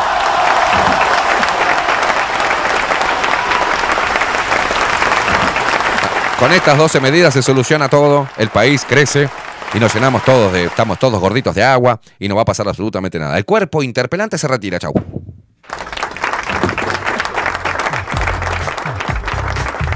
Le hizo, le, hizo así, mira. Así le hizo. Y nos vamos a la pausa, ¿eh? Le hizo así. 12 medidas. El cuerpo interpelante se retira.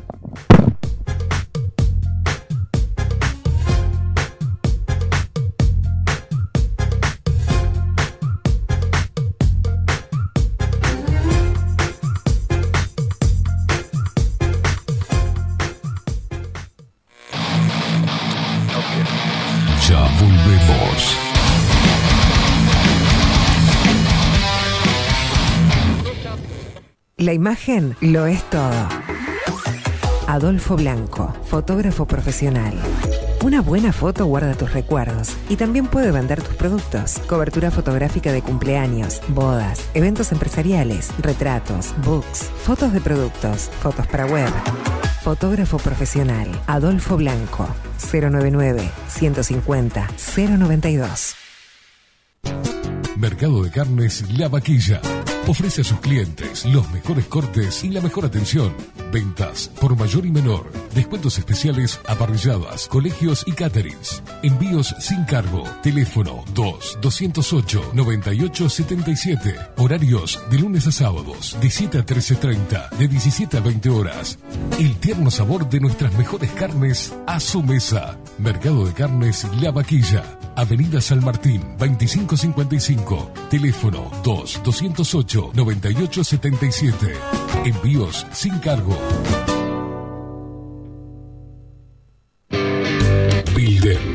Transformación digital. Creamos la estrategia de transformación digital para que tu empresa avance y se adapte a los desafíos de hoy. Desarrollo y posicionamiento web, community management, planes de marketing digital. Builder. Transformación digital. Comunicate al 094 400 060 o escribinos a hola arroba builden.uy. Café Jurado. Directamente desde la planta hasta su propia taza. Siempre garantizando la mejor calidad. Café Jurado. Su cuerpo, su intenso sabor y su aroma hacen de nuestro café un placer único. Desde 1912. Pasión por el café. Estudio Jurídico Notarial, Perezcal y Asociados.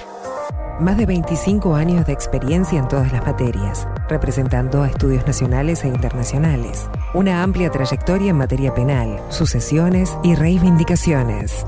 Más de dos décadas de experiencia recuperando terrenos ocupados. Torre Gorlero, oficina 20, 21 y 22. 099-309-319. Estudio Jurídico Notarial, Perezcal y Asociados.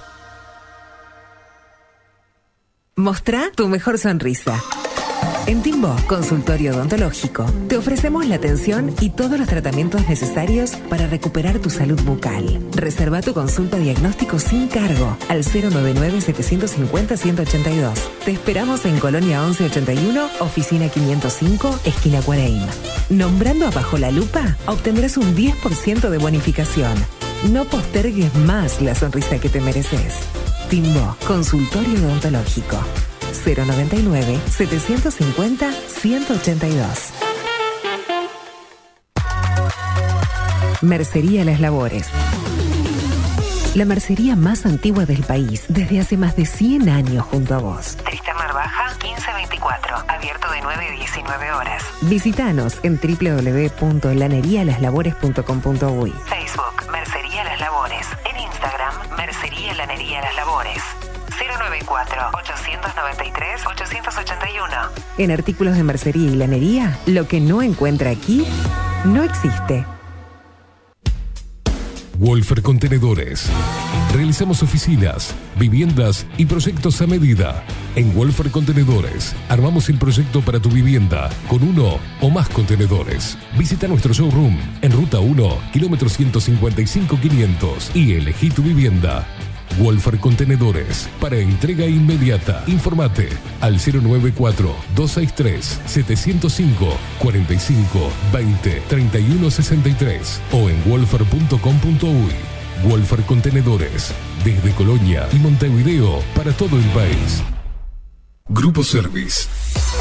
Servicio técnico especializado. Huawei, iPhone, Xiaomi. Trabajamos con todas las marcas. Contamos con servicio express. Cambio de pantalla en 30 minutos. Grupo Service. Grupo Service. Reparación de celulares, computadoras y tablets. Encontrarnos en nuestra web gruposervice.com.uy y por WhatsApp 094 389 568. Salón Libertad tiene todo lo que te puedas imaginar. El salón más completo del centro. Agencia oficial de timbres notariales, profesionales y judiciales. Paraguay 1344. Teléfono 2 900 3833. Pescadería El Italiano. Ubicados en el puertito del museo, les ofrecemos pescado fresco todo el año y gran variedad en mariscos, productos de excelente calidad, llevando confianza a su mesa. Los esperamos con la mejor atención personalizada. Pescadería El Italiano, de martes a domingos, de 8 a 20 horas. Contamos con envíos. Pescadería El Italiano. Comunicate al 2-622-7930 y por WhatsApp 095 43 3502. Biocrearte, el Instituto de Terapias Complementarias Holísticas de Uruguay. Te ayudamos en la evolución personal a través de capacitaciones, talleres, seminarios y sesiones personales. Contamos con un staff de profesionales especialistas en biodecodificación, gemoterapia, numerología, tarot, registros akáshicos y mucho más. Además, si eres terapeuta, contamos con consultorios totalmente equipados y salones de clases previstos con proyector para alquilar. Encontranos en Martín García 2389, próximo a Tres Cruces, Montevideo. Visítanos en nuestras redes sociales, Instagram, arroba Instituto Biocrearte y en Facebook como Biodecodificación Uruguay. Te esperamos.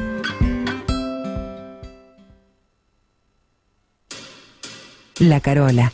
13 años haciendo las mejores paellas y tortillas españolas de Montevideo. Sus chefs, Marcos y Carola, no solo ofrecen las mejores paellas, sino que también tienen las mejores pavlovas de la ciudad. Cuentan con un jardín exclusivo para tapeos, degustaciones de vinos y reuniones familiares. También ofrecen un menú express con opción de pasta y jugos naturales. De martes a viernes a partir de las 20 horas, sábados y domingos, también al mediodía. Instagram, La Carola Tapas. Gonzalo Ramírez 2225, esquina Juan Polié. Reserva tu lugar 099 24 20 72. La Carola, el clásico de la ciudad. Hola, ¿cómo estás? Mi nombre es Maru Ramírez. Soy locutora profesional desde hace 26 años. Cuando me preguntan, ¿cualquier persona se puede dedicar a la locución? Mi respuesta es bien sencilla. El 20% es la voz y el 80% es lo que vos haces con ella. En los workshops que doy de locución comercial, descubriremos no solo si quieres ser parte de este mundo, sino también cómo trabajar de tu voz, cómo organizarte, cómo ejercitar tu voz para una mejor dicción, modulación y respiración. No, no importa que no tengas conocimiento de locución. Lo que importa son las ganas de aprender y descubrir un mundo nuevo que te pueda ayudar a conocer tu voz y una nueva forma laboral. Te espero. Dale, comunicate por WhatsApp al 095-062-082 o por Instagram arroba marulocutora. Si estás en Miami, Florida y querés renovar los pisos de tu hogar o reformar tu baño y tu cocina, la mejor opción es CM Great Services, la empresa de construcción que le da vida a tu diseño. Más de 20 años de experiencia avalan nuestro trabajo. Reformas, revestimientos de pisos, baños y cocinas. En Miami, Florida, CM Great Services. Contactanos al 786 536 8822. Ahora también estamos en Twitch. Seguinos en Bajo la Lupa guion bajo uy. Bajo la Lupa contenidos más independientes que nunca.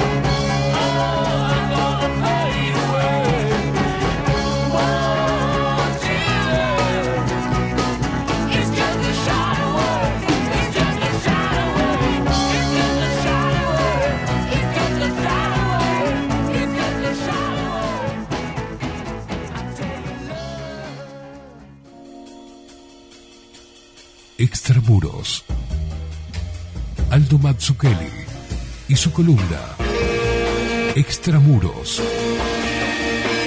En Bajo la Lupa.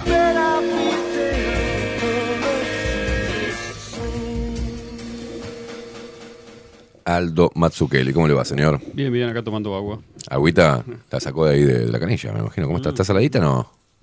No, no, es agua con agujeritos. ¿Agua con agujeritos? Sí, señor. ¿Cómo anda? Bien, bien, ¿estoy?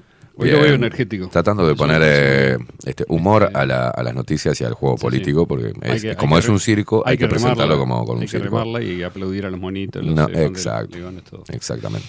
Bueno, en estas últimas tres o cuatro columnas, Mm. este, nos referimos más de una vez a lo que se conoce como el Deep State, el Estado profundo. Estado profundo. Algo así como un gobierno paralelo en las sombras que permanece. Hablamos de Allen Dulles, Dulles, Dulles, como quiera escribirlo, cuyo hermano, John Foster Dulles, era o fue secretario de Estado de Eisenhower. Y él mismo, Allen Dulles, es el creador ideológico y luego el segundo director de la CIA y el, uno de los más importantes en materia de que bajo su gobierno de la CIA, digamos, se fundaron una cantidad de, o se estabilizaron una cantidad de tendencias que ahora están, o que estuvieron, yo diría, funcionando con mucha centralidad durante los últimos 70, 60 años. Este, entonces una vez le preguntaron a Allen Dallas qué, qué era la CIA y dijo, bueno, así como mi hermano es el jefe del Departamento de Estado, digamos, Mm. este, yo soy el jefe del Departamento de Estado para los países enemigos. Bien. es decir, tenemos el gobierno visible, digamos, de Estados Unidos y el gobierno invisible de los demás, ¿no? Algo así. Perfecto. Este, cuando se formó la Church Commission, que se, no- se- una comisión parlamentaria investigadora, que una de las cosas que estaba haciendo era investigar qué había pasado con el asesinato de Kennedy en los años 70, fue Ujú. esto, ya muy mucho después, ¿no? Eh, encomendaron a alguien que se llama Dan Hardway este, que investigase los posibles vínculos de la CIA con el asesinato, ¿no? Entonces declaró este Hardway, ¿no? Dice, intentamos obtener de la CIA los comprobantes de viaje y el expediente de seguridad de Bill Harvey. Ahora después voy a hablar de quién es este. Bill Harvey. Pero nunca pudimos. Un funcionario de la CIA me dijo, ¿así que vos sos del Congreso? ¿Y qué carajo es eso para nosotros? En un par de años ustedes habrán hecho las valijas y se habrán ido. Y nosotros seguiremos aquí. Perfecto. ¿Está? O sea, ahora, definiendo esto, la definición puede ser un poco dinámica porque se han ido agregando y, no saliendo, pero agregando algunos elementos, algunas dimensiones de lo que podríamos decir hoy que es el deep state y se ha ido borroneando también con el tiempo. Y yo creo que ha ido empeorando la calidad muy significativa también de la gente que se encarga, igual que Mm. pasa con los políticos. Este, y tanto se ha, se ha borroneado que ahora los, los, los yankees inventaron un término hace unos años, que es muy gracioso, que le llaman el blob, que es algo así como el moco. ¿no? El moco. O sea, una, una masa informe, digamos, ¿no? El blob, digamos que está abajo, ¿no? Y que uno nunca sabe dónde termina, quién es parte, quién no es parte. Es el que manda, esa es, es- digamos, sería la idea. No ¿no? podemos definir quién está. No, un blob. Eh, Ahí va, el ahí blob. Bueno, eh, se puede definir clásicamente bastante bien, se ha hecho. Hay libros, en fin. Este, yo voy a enumerar las cosas en las que más o menos todo el mundo está de acuerdo. A, el Departamento de Defensa y toda la inteligencia militar encargada de la seguridad exterior e interior sería un primer componente del Estado profundo, ¿no? Es decir, el Pentágono, lo que llaman los chief, Joint Chief of Staff, algo así como los comandantes en jefe, ¿no? Bien. este, la inteligencia del ejército la inteligencia de la marina, que cada una de las armas tiene su, y la Fuerza Aérea también tiene su propia inteligencia. Y después, el, el- ahora el monstruo burocrático nuevo creado en el 2001, el Department of Homeland Security, el Departamento de Seguridad Interior o de Seguridad Doméstica o algo por el estilo, que engloba a diferentes agencias, creo que son 20 y algo, que estaban separadas, ¿no? Entre ellas está la DEA, por ejemplo. Bien. Eso es A. B, el, el FBI, que es inteligencia doméstica, pero que también labura. Por ejemplo, justo ahora salió el informe Durham, hace unos días, dos días, tres días. Lo, lo puse en, en mi, Mm. en mi Telegram, digamos, por si alguien lo quiere mirar. Tiene 300 páginas, yo les deseo mucha suerte. Pero está armando mucho lío en Estados Unidos porque, grosso modo, con- concluye que toda aquella, digamos, acusación que se hizo de que la de que la campaña de Trump la habían apoyado los rusos y que había ganado las elecciones de manera- es, todo falso y se muestra cómo fue una operación del Partido Demócrata. Bueno, C, o sea, B el FBI. C es lo que Eisenhower en la primera de las columnas eh, llamó y bautizó el complejo militar industrial. Es decir, la industria de la defensa, fundamentalmente. Son fabricantes de armas. Por ejemplo, Raytheon, General Dynamics, que hace el F-16 y otros, Lockheed Martin, Boeing, o sea, fabricantes de, eh, de armamento, aviones, eh, material, eh, digamos, de guerra. Contractors, como le llaman ellos, contratistas, ¿no? Que son grandes empresas, muchas veces dirigidas por exmilitares, que hacen la parte, digamos, de apoyo, logística de los conflictos y a veces hacen, después de haber contribuido a la destrucción, contribuyen a la reconstrucción y le cobran al Estado por todas esas cosas. Y entonces obtener un contrato para estas cosas es mucha plata, ¿no? Esto lo, lo remarcaba para la gente que viene siguiendo las columnas en, en el discurso final de Eisenhower. Exacto, este, exacto, remarcaba esto, ¿no? 17 de enero del 61. Eisenhower, que, digamos, es verdad que denunció esto cuando se iba, también es verdad que bajo él fue que se creó, ¿no? Y él no fue ajeno, digamos, a esta creación. Este, además de, de estas industrias directas, están los lobistas, que podemos incluir dentro de este Mm. punto, los lobistas en Washington de esta industria, ¿no? Además, están lo que se llama think tanks, o sea, o, Tanque de pensamiento. Sí, de, o sea, los, los- los fundaciones y otras organizaciones que son paragubernamenta- gubernamentales, privadas, a veces público-privadas, que crean ideología sobre la guerra permanente, yo diría. O sea, to- la RAND Corporation es una de las más conocidas, el National Endowment for Democracy, que es eh, público, digamos, este, el Instituto para el Estudio de la Guerra, que financia en parte los Clinton y eso. O sea, son diferentes eh, instituciones, por ejemplo, hace ahora con el motivo de la situación en Ucrania, uno ve como el- la RAND, que es muy vieja, ¿no? Es una, una de las fundaciones más, más antiguas, uno de los institutos, perdón, más antiguos en esto, este, desarrolla un plan estratégico de a- este, presionar a Rusia, creo que se llamaba el documento fundamental, y mostraba cómo había que romper la alianza Rusia-Alemania, eh, usar Ucrania, digamos, para generar este conflicto, eh, Georgia, etcétera, o hacer cambios de régimen si es posible, obligar básicamente a Rusia a entrar en una guerra de largo plazo en donde gaste recursos, etcétera. Hablaba de las sanciones, que por cierto, después las cosas no funcionaron mm, como estaban descritas en, ese- en esos papers, pero bueno. Entonces todo eso está publicado, o sea, todo esto estoy citando cosas que simplemente, eh, si uno quiere, las ve, ¿no? Este, después hay un, un, un D que es muy interesante, que son las industrias de base ligadas a lo militar, pero que no son de, militares. Por ejemplo, la petroquímica, la, de- la energía, ¿no? el petróleo, la farmacéutica, la banca y las finanzas, de donde se mueve todo el dinero de la guerra, además de todo el dinero. ¿no? Entonces, este, después, E, fíjese lo que le voy a decir. Organizaciones internacionales, especialmente algunas, la OTAN, es la más importante, eh, pero también se puede hablar de otras, la OMS, el FMI, etcétera, que han sido con el tiempo, rápidamente, porque fueron creadas en los años 40, fines, en la última parte, digamos, como un legado, digamos, de la administración Roosevelt, con la idea de extender el New Deal al mundo y de generar, digamos, este, políticas monetarias que estabilizaran al dólar como la moneda de reserva, pero de- o la moneda líder, digamos, en el mundo, y lo consiguieron.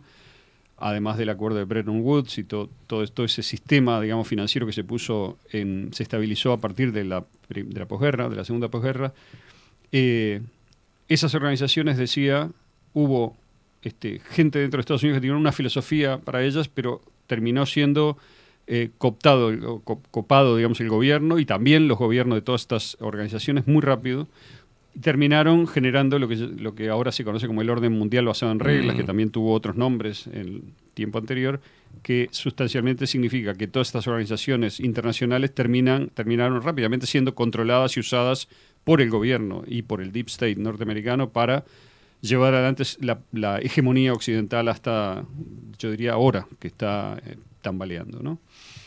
Y estamos viendo por primera vez verdaderamente un tambaleo importante. Eso es lo que explica, de alguna forma, eh, este estado continuo de caos, ¿no? De eso que hablabas vos eh, en aquellas columnas donde decías, bueno, lo viejo se está resistiendo exacto. Y, y Exacto, son diferentes. por el contrario de lo que se piensa, ¿no? Que dice, bueno, ahora están aplicando el poder para... No, no, están tirando el manotazo de abogado de, de- Para mí sí, esto es una cuestión que es discutible. Yo pienso que sí. Digamos, a ver, esto no quiere decir que no va a haber poder en el futuro y que ese poder no va a ser en cierto modo una continuación de este hasta cierto punto, pero es cíclico que cada tanto, digamos, el poder se reajusta. Y acá estamos hablando de un reajuste global que lleva años, en donde es como, ¿vio en las películas cuando la mafia, digamos, se reparte de vuelta la- las- los barrios?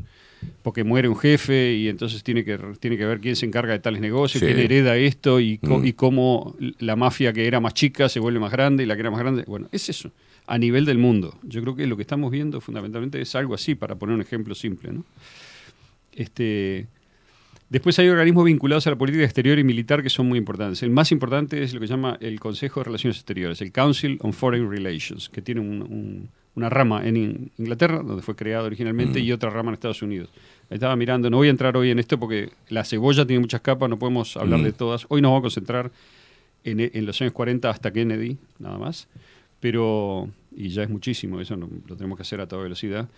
Pero la otra estaba viendo que de 1928 hasta el 2000 y algo, o sea, hasta Bush, por lo menos, todos los presidentes americanos fueron parte del Council on Foreign Relations y el que no fue, un par que no fueron, por ejemplo, Johnson no era miembro directo, pero este, todo su staff, toda la gente que contrató, metió 100 personas en el Council on Foreign Relations cuando tomó el poder después del asesinato de Kennedy.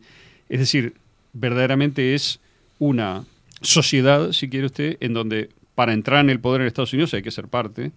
Y es muy frecuente el fenómeno de que en elecciones haya competido un miembro del Council on Foreign Relations del Partido Demócrata contra un miembro del Council on Foreign Relations del Partido Republicano. O sea, no importa quién gane, digamos, los dos van a ser de, los nuestros, por decir así. ¿no? Bueno, fíjese el punto G. Este es importante y de este me, me voy a este, este, extender una pequeña sintética explicación. El crimen organizado. Es decir, la, la- la mafia y el narcotráfico, sobre todo, en este último tiempo, el narcotráfico tomando más importancia, digamos. Esto no, no es fácilmente comprensible ni aceptable, pero una vez que se explique, digamos, cómo se armó una relación, yo diría, orgánica entre el tráfico de sustancias prohibidas y la financiación del Deep State, esto se entiende de modo mucho más natural. Es decir, el, sobre todo la CIA es la, la líder, digamos, en esto en la década del 40.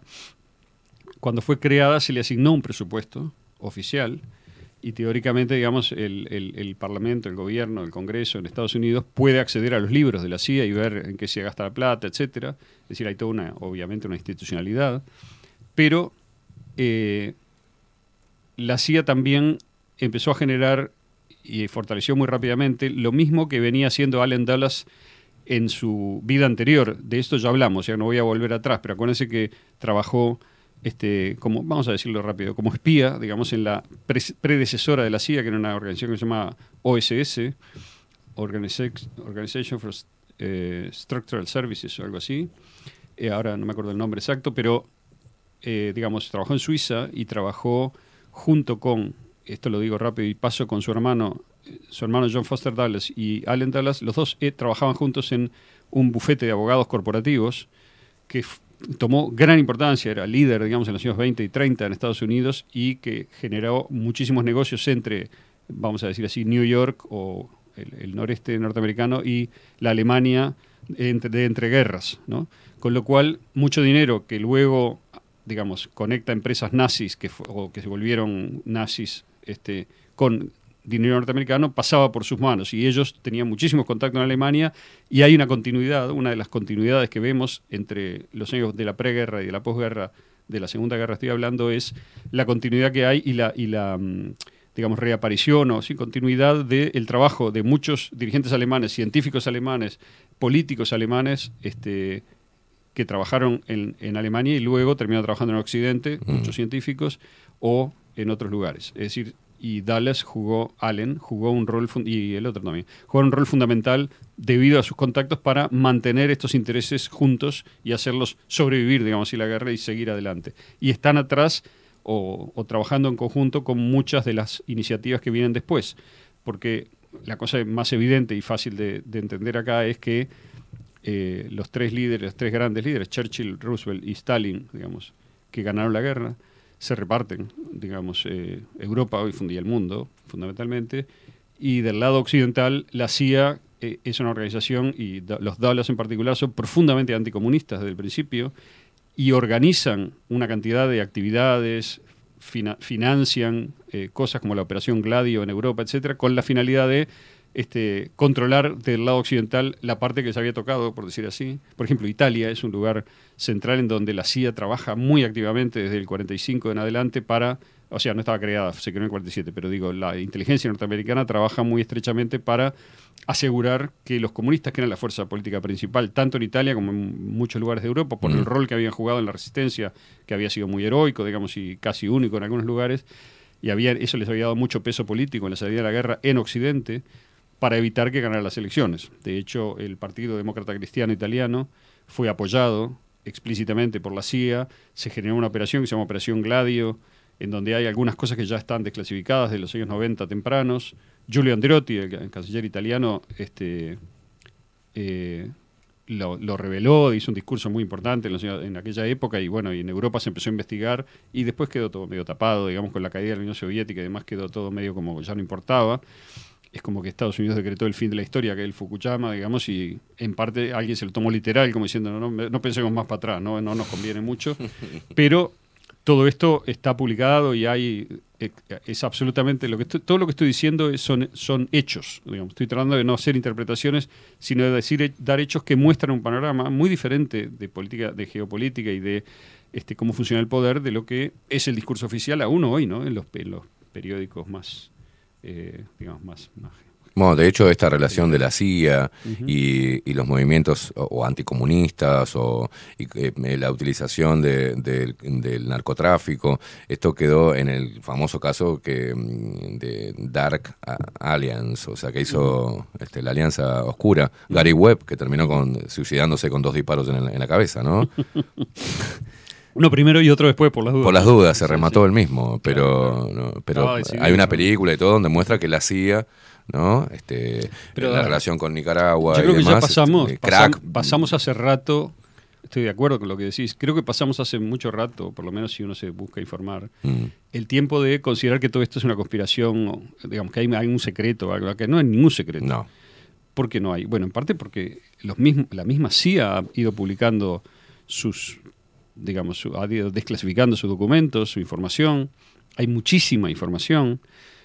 eh, y simplemente lo que, lo que pasa es que yo creo que en este momento de, de crisis defensiva, de toda esta estructura que se armó, y acá siempre es difícil de entender esto, no hay que caer en anacronismo tampoco acá. Es decir, cuando terminó la guerra, ¿ok? Hubo un reparto que fue explícito. Stalin y Churchill y Roosevelt se repartieron realmente el poder porque Mm. Militarmente es como fu- funciona.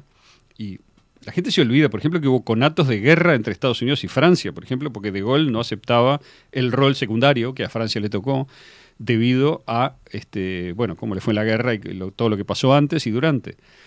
De Gaulle tuvo su propio lío interno también con el Partido Comunista Francés fue el partido más, más grande, digamos, en, en la elección y Mm. tuvo un- centenares, de, no me acuerdo, de escaños, digamos, en el Congreso, etcétera. O sea, había eh, una, una gran presencia del lado soviético, digamos, en Occidente. Pero el pacto estaba hecho y, por ejemplo, Grecia había quedado del lado occidental y el Partido Comunista griego no fue ayudado por Stalin, como diciendo, bueno, claro. lo siento, o sea, quedaste de aquel lado, arreglate. Y efectivamente Grecia, y lo mismo que, que, que- que Italia, quedó del lado, digamos, occidental y quedó del lado occidental. Se terminó y Francia también. Y, y bueno, esta es otra historia, no me, no me puedo Bien. desviar, pero lo que quiero decir es, no hay que caer en anacronismo y pensar que eh, toda esta gente tenía sus argumentos, por decir así. Para actuar así había habido una guerra gigante, Mm. pero también este, hay que ver cómo a partir de ese momento es que Estados Unidos arma su estructura imperial, vamos a llamarle en el Bien. sentido romano, ¿no? Es Bien. decir, tenemos largas tentáculos, ojos, oídos, este, trabajamos en inteligencia en todo el mundo, intervenimos y, ha- y hacemos lo que queremos. Hemos escuchado una y ¿No? otra vez en la retórica y en el Ujú. discurso el imperialismo, el no. imperialismo yanqui, Sí, ¿no? sí, el Este, imperialismo yanqui, por más que burla que no le pueda hacer, Sí, es cierto. es cierto. Digamos, a ver, eh, luego hay discusiones ideológicas de otro Yo estoy tratando de hacer historia de cómo se armó y por qué. Porque también ahora tenemos cosas que se han ido agregando. Por ejemplo, las, el ONG, el honguismo, como dice mi amiga Alma Bolón. O sea, las ONGs, ¿no? Que, que pululan, digamos, por todos lados. Este, también responden en su política a la misma estructura globalizante que ya empezó con la Sociedad de Naciones y luego eh, de, la, de la Segunda Guerra con las Naciones Unidas y con lo que hablábamos en las columnas anteriores de cómo se quejaba este Jenner, el senador Jenner, de que ellos mismos en el Congreso en el año 50 ya no sabían, digamos, quién hacía política en Estados. Unidos, la hacían organismos supranacionales como la OTAN, Claro. este, que daba, y lo mismo pasa ahora, es eso, ¿cuál es la diferencia entre la OTAN del 50 y la OTAN de ahora? Que ahora se ve, digamos, que es una pata puesta arriba de los gobiernos europeos y que si te tengo que volar un gasoducto para cumplir con mi- mis objetivos de mantener los intereses norteamericanos, venderte gas líquido más caro, te lo hago y ya está. Porque ahora está expuesto. En aquel momento era mucho más creíble o más verosímil que era, digamos, una lucha ideológica entre los buenos y los malos, exportamos la democracia, todo lo que está del otro lado es malo, todo lo que está de este lado es bueno. Eso es falso, ¿ok? Pero la diferencia es que ahora se ve. Yo creo que se ve mucho más claro ahora. Hay gente que no lo ve, por supuesto, ¿no? Pero a mí me parece que está mucho más claro. Sí, en una estrategia de, de guerra para imponer. Eh, las ONG vendrían a ser eh, las pequeñas armas o las pequeñas navecitas que rodean un punto y eh, estratégico, ¿no? Este, financiándolo y promoviéndolo, pero son 5, 6, 7, 8, 10, 20 que rodean a un solo punto de, de estratégico, digamos, para, para el dominio. Y eso es la ONG. Claro, y, y todas estas instituciones, que es una red verdaderamente Una red grande, enorme, claro. Que, que- que conecta, como hemos visto claramente con la pandemia, las organizaciones internacionales burocráticas tipo OMS, etcétera, OIT, este, ONU, UNESCO, etcétera, con eh, la, eh, las ONG privadas, Mm. con lo- y que tienen una mm, eh, van, el plan, digamos, el, el desarrollo tiende hacia darles una preeminencia por encima de los gobiernos locales, de las soberanías y demás. La idea es borrar verdaderamente las soberanías locales, las culturas locales y demás, y- incluso las monedas locales, y generar un- una, una especie de mundo unificado. Bueno, eso yo creo que ya fracasó, que va a haber un mundo multipolar, me parece, en donde que también para aclarar, esto no tiene nada que ver con que haya moneda digital. Una cosa es la tecnología, otra cosa es cómo se maneja la política en los lugares. Este, hay, hay, hay tecnologías que son más garantistas del individuo y otras que son menos. El billete de papel es más garantista de la soberanía individual del sujeto, porque usted lo puede guardar, esconder, Mm. lo que sea, y siempre se lo van a aceptar en un mundo que funcione, en relación a una moneda digital de Banco Central, por ejemplo, que tiene otros recursos, el poder central para apagarla, prenderla, etcétera. Eso es clarísimo. Pero también es claro que eso requiere o, o tiene costos políticos y que esos costos políticos de, de usar esas herramientas sobre la población también se tienen que imponer de una manera política. Esto lo ve- vengo diciendo de muchas formas, me parece que es claro. Bueno, vuelvo Bueno, atrás. pa- Vuelvo al es sí. punto ahí. Eh, para llevarlo a la actualidad, hoy, Argentina tiene, tiene un gran vocero de la dolarización en Argentina y es, eh, este tipo de puntos son los que chocan, independientemente de la corrupción y demás y de la emisión monetaria, de la inflación, pero hoy tenemos un problema, que sí, a los números y, y lo que ha pasado es que los países que han dolarizado han este, mejorado su economía eh, de alguna forma, pero también están sujetos a todo esto, ¿no? Pero lo que pasa es que lo que yo creo que estamos viendo es una demolición controlada del- de la economía norteamericana, Claro. del dólar. No sé si la van a conseguir del todo, pero usted no puede emitir digamos, trillones de dólares, Claro. este, robárselos y después decir, bueno, que venga atrás que arregle. Bueno, al final, digamos, hay un momento en el cual rompe eso y ahora estamos viendo, ahora las- el mes que viene hay una conferencia en San Petersburgo, van a ir 81 países. Mm. 81 países a la aislada Rusia, digamos. Yo no sé quién está más aislado. Claro. El BRICS no para de recibir solicitudes de, de ingreso, digamos, este, los árabes y los iraníes arreglaron cosas increíbles que hace un año eran impensables Mm. totalmente. O sea, en Turquía parece que va a ganar Erdogan. Obviamente no lo van a dejar ganar, le van a hacer un lío gigante porque es un lugar estratégico absolutamente. Bueno, me estoy desviando No, mucho, no, pero dale, dale. quiero volver, ¿no? Entonces, Lo que pasa es que está tan eh, atado al Está- presente, a los atado. movimientos de ahora. Exacto, exacto, exacto, exacto. Este, bueno, entonces, eh, todo esto yo creo que está mucho más allá de los regímenes políticos y de las ideologías, ¿verdad? Es decir, al deep state transnacional, porque ahora estamos hablando, pasamos desde el origen, hay una vocación internacional de todo esto, es decir, de global- globalizante, ¿no? Claro. Es decir, sí sale, esto sale fundamentalmente de Estados Unidos y de la y de otros otras fuerzas y otra, otras concepciones de poder y eh, organismos y personajes que están sobre todo en Inglaterra y en la probablemente en la aristocracia europea, o sea, en el poder europeo viejo, que se alían y es el poder de Occidente, ¿verdad? Claro. Bueno, eso, es decir, que, que se alían quiere decir que se coordinan, que trabajan, que generan sus organizaciones, así como le hablé, bueno, está primero la, que se llama la, mesa redonda, después de este, ¿cómo se llama? De mm, eh, eh, Milner, de Alfred Milner, eh, que es el administrador de, de los bienes de Cecil Rhodes, que es un gran, ul- ultra, mega, digamos, aristócrata millonario inglés del fin del 19 y principio del 20, que tienen estos ideales, ¿verdad?, globalizadores y demás, incluso cuando los exponen en, en su momento, son muy elitistas, obviamente, son, son visiones elitistas, pero tienen una, una cosa medio paternal originalmente. Luego esto se va transformando en este, cosas más de con- eh, estabilizar el control, establecer control, y ese control se va volviendo más y más criminal. Yo creo que ese es el camino que estamos viendo, y ahora tenemos, el lugar de a Cecil Rhodes, tenemos a, a- ¿cómo se llama? A Kissinger o a Soros, digamos, ¿no? que tienen 125 años uno, 152 años el otro, y siguen, digamos, actuando como si como si todavía fueran las fuerzas que manejan el mundo. No son. El mundo se les está yendo de las manos por todos lados. Es como querer agarrar agua con una mano, digamos. ¿no? Pero Claro. bueno, yo creo que las reuniones actuales de también generaron en su momento el famoso Club Bilderberg, que es totalmente real, Sí. existe, es muy interesante sus reuniones y demás. Este, el Davos luego, etcétera, etcétera. Todo esto existe, son cosas reales, digamos, no hay ninguna duda, está publicado, aparecen los... Bueno, Davos es absolutamente Sí. público, mucha gente quiere ser invitado, no hay ningún problema con que es evidente que el poder coordina, digamos, y es evidente que no te van a publicar lo que coordina.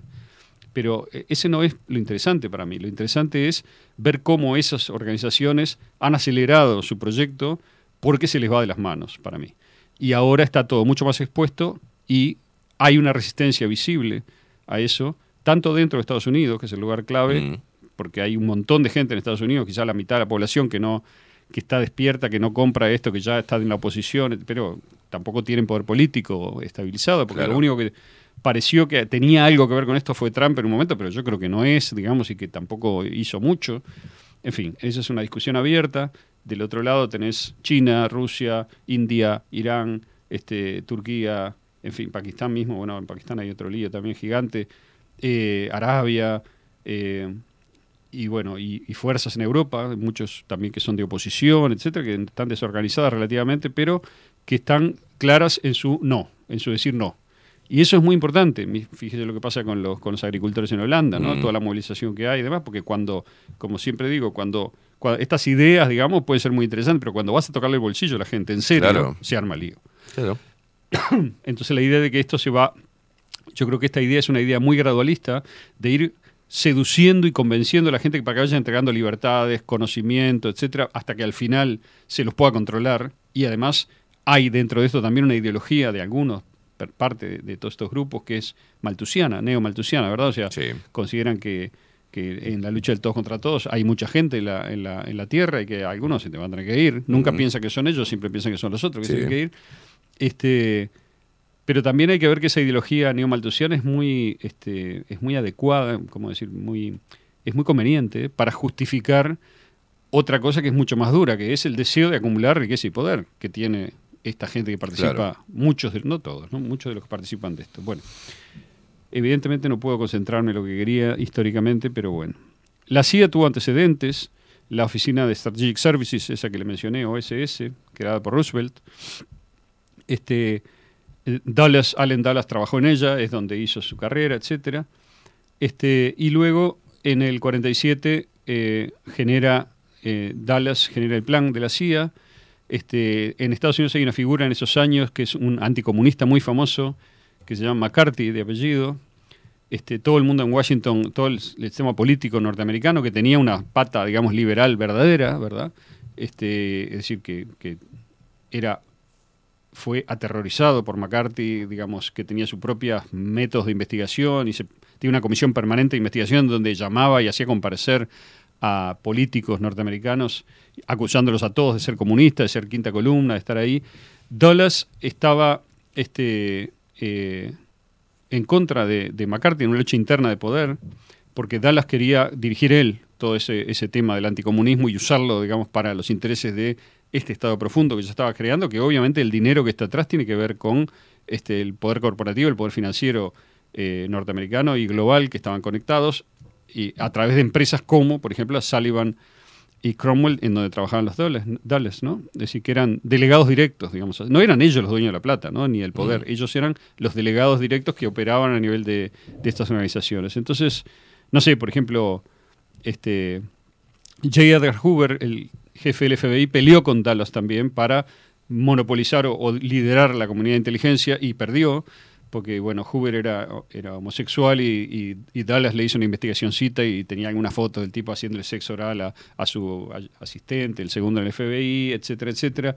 Entonces, había, digamos, es, es todo así, ¿no? Esto es precioso. Bueno, entonces, eh, muy bien. Todo ha sido ¿A dónde honorable, ético y, Muy- y moral. Por supuesto, el poder siempre es así. Entonces, este, eh, se creó la CIA, ¿verdad? Eh, y eh, en septiembre del 47. La función oficial era evaluar los informes de inteligencia y coordinar las actividades de inteligencia de los distintos departamentos gubernamentales en interés de la seguridad nacional, o sea que no era doméstica, sino más bien en el plano mundial. ¿no? Eh, ahí se integran unas cuantas personas, Richard Bissell, Richard Helms, son importantes, digamos, en eso. Este, y e inmediatamente se, se creó lo que llamaba la Dirección de Planes, eh, que era responsable de las operaciones negras, como se conocían después de la CIA. O sea, la CIA rápidamente, este, después se conoció como acción ejecutiva eso, era este, operar en países extranjeros y generar políticas, cambiar líderes, matar a algunos si hacía falta. Este, por ejemplo, el golpe de Estado que derrocó a Jacobo Arbenz en el 54 en Guatemala fue coordinado por la CIA, está publicado también, está desclasificado. Este, eso lo hicieron después que Arbenz metió reformas agrarias, nacionalizó una empresa, la United Fruit, que era una empresa Mm. famosa que tenía muchos intereses, no solamente este, agrícolas en América Latina. Después este, también intervinieron en África, cuando en el Congo, digamos, Patrice Lumumba se convirtió muy rápidamente en un dirigente sindical, se convirtió muy rápidamente en un líder político unificador de un movimiento un poco anticolonial, digamos, en África. Y bueno, los belgas fueron tremendamente salvajes con él y la CIA trabajó ahí también. Es más, la- mandaron gente en el momento que finalmente, porque a él lo- a Lumumba lo detuvieron, tenía mucho apoyo este, popular, era muy difícil, digamos, hacer algo con él. Entonces eh, hubo un tiempo que estuvo, hubo muchos bemoles, digamos, idas y venidas, pero al final lo trasladaron a un sitio, a una parte del país en donde evidentemente, digamos, la- los que no lo querían controlaban y terminaron matándolo y, y- y quemando con ácido el cuerpo y enterrándolo y no, y no diciendo nada y se supo muchos años después, o sea, fue un desaparecido básicamente. Bueno, ahí intervino también este, esta gente de la CIA, pese a que los belgas, que eran los que habían controlado colonialmente, digamos, el Congo, fueron los que, los que operaron abiertamente, digamos. Después habían apoyado a un dictador de la República Dominicana que se llama Rafael Trujillo, un tipo siniestro, y al final lo terminaron matando ellos mismos porque era incontrolable. Este, bueno, en Vietnam intervinieron también en el sentido político, todavía no en la guerra, sino antes. Pero el gran problema y que los va a llevar a Kennedy y demás es el tema de Fidel, Fidel Castro, ¿no? Y, la revolución cubana.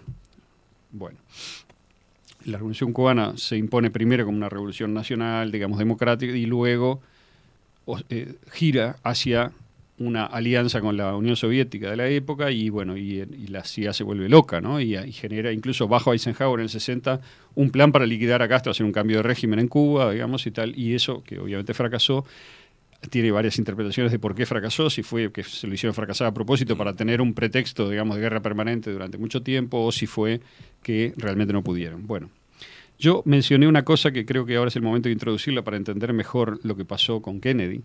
Kennedy es una figura muy, muy, muy compleja, digamos, ¿no? O sea, eh, parece haber sido el último, quizá, presidente norteamericano que haya querido este, hacer más o menos funcionar la Constitución dentro de un marco capitalista, anticomunista, no hay duda de eso, pero este, no, digamos, reivindicando el poder político por encima del poder del deep state. Y así le fue. ¿no? Entonces, a partir de ahí no hay duda, y eso fue un mensaje, yo creo, muy claro también, porque se lo podía haber matado de muchas formas. ¿no? Esta fue una forma un poquito visible, digamos, ¿no? un poco horrible. Pero yo decía que había vínculos entre la CIA y el, y el crimen organizado, vamos a llamarlo así. ¿no? ¿Cómo es esto? Esto tiene una historia, y esta historia está también contada este, y parcialmente están publicados documentos y demás que muestran bastante bien cómo se armó. Eh, Lo primero es, empieza en el siglo XIX con el opio, ¿no? que es un Mm. producto de la amapola, ¿no? una flor preciosa. Este, en China se empieza a consumir, digamos, y están lo que se llama la guerra del opio, o sea, se usa como una herramienta colonial por, por Inglaterra y también para hacer dinero, porque hay mucho dinero siempre en la sustancia que la gente quiere.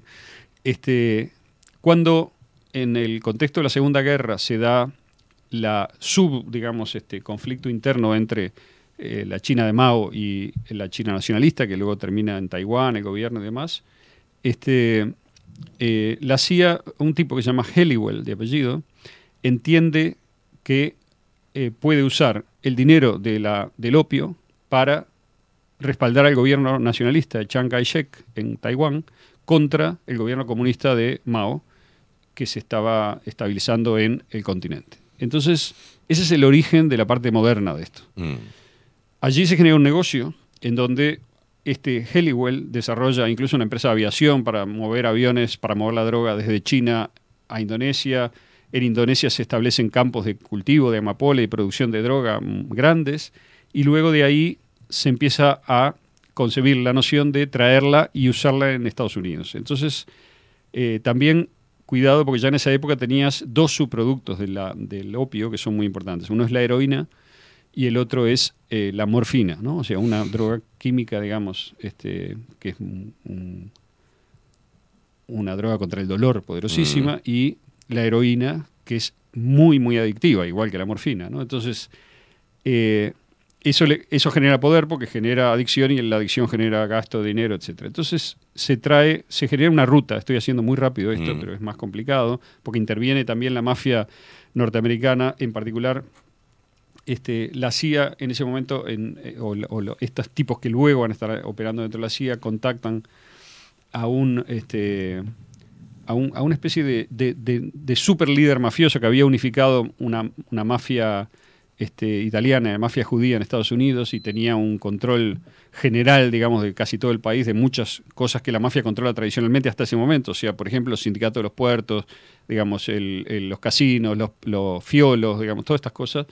Y este, se llama Meyer Lansky, el tipo, lo contacta y lo contrata, por decir, para trabajar con él, con ellos. ¿no? Entonces le ofrecen protección a cambio de mm, plata. La operación la hace la gente, digamos, de las, la hacen los narcos, lo que sea, y, o los mafiosos, y el dinero se comparte y la protección se cobra. Luego de eso, este, durante la guerra había toda una amenaza con los, ¿cómo se llaman los submarinos eh, alemanes, los U-2, y entonces eh, había un mafioso italiano, Lucky Luciano, que estaba preso, que controlaba el sindicato del puerto en Nueva York. Entonces hacen una operación, también arreglada con la CIA, por la cual hacen volar un barco importante, digamos, el barco el pu- puerto de Nueva York, y dicen que fue un U-2. Entonces el gobierno se enloquece, digamos, y para buscar protección de eso, hacen un acuerdo con el sindicato del puerto, por el cual el sindicato del puerto los ayude a cuidar los, muelles. Porque además también habían, este, la administración Roosevelt fue muy dura con la droga, desde el 30 sobre todo al- y el 40, con lo cual habían eliminado prácticamente el tráfico eh, en Estados Unidos, es decir, lo habían reducido muchísimo. Había unos pocos miles, digamos, de adictos, eh, digamos, este, Claro. registrados, por decir así, o sea que se sabía que, que la adicción llegaba hasta ahí.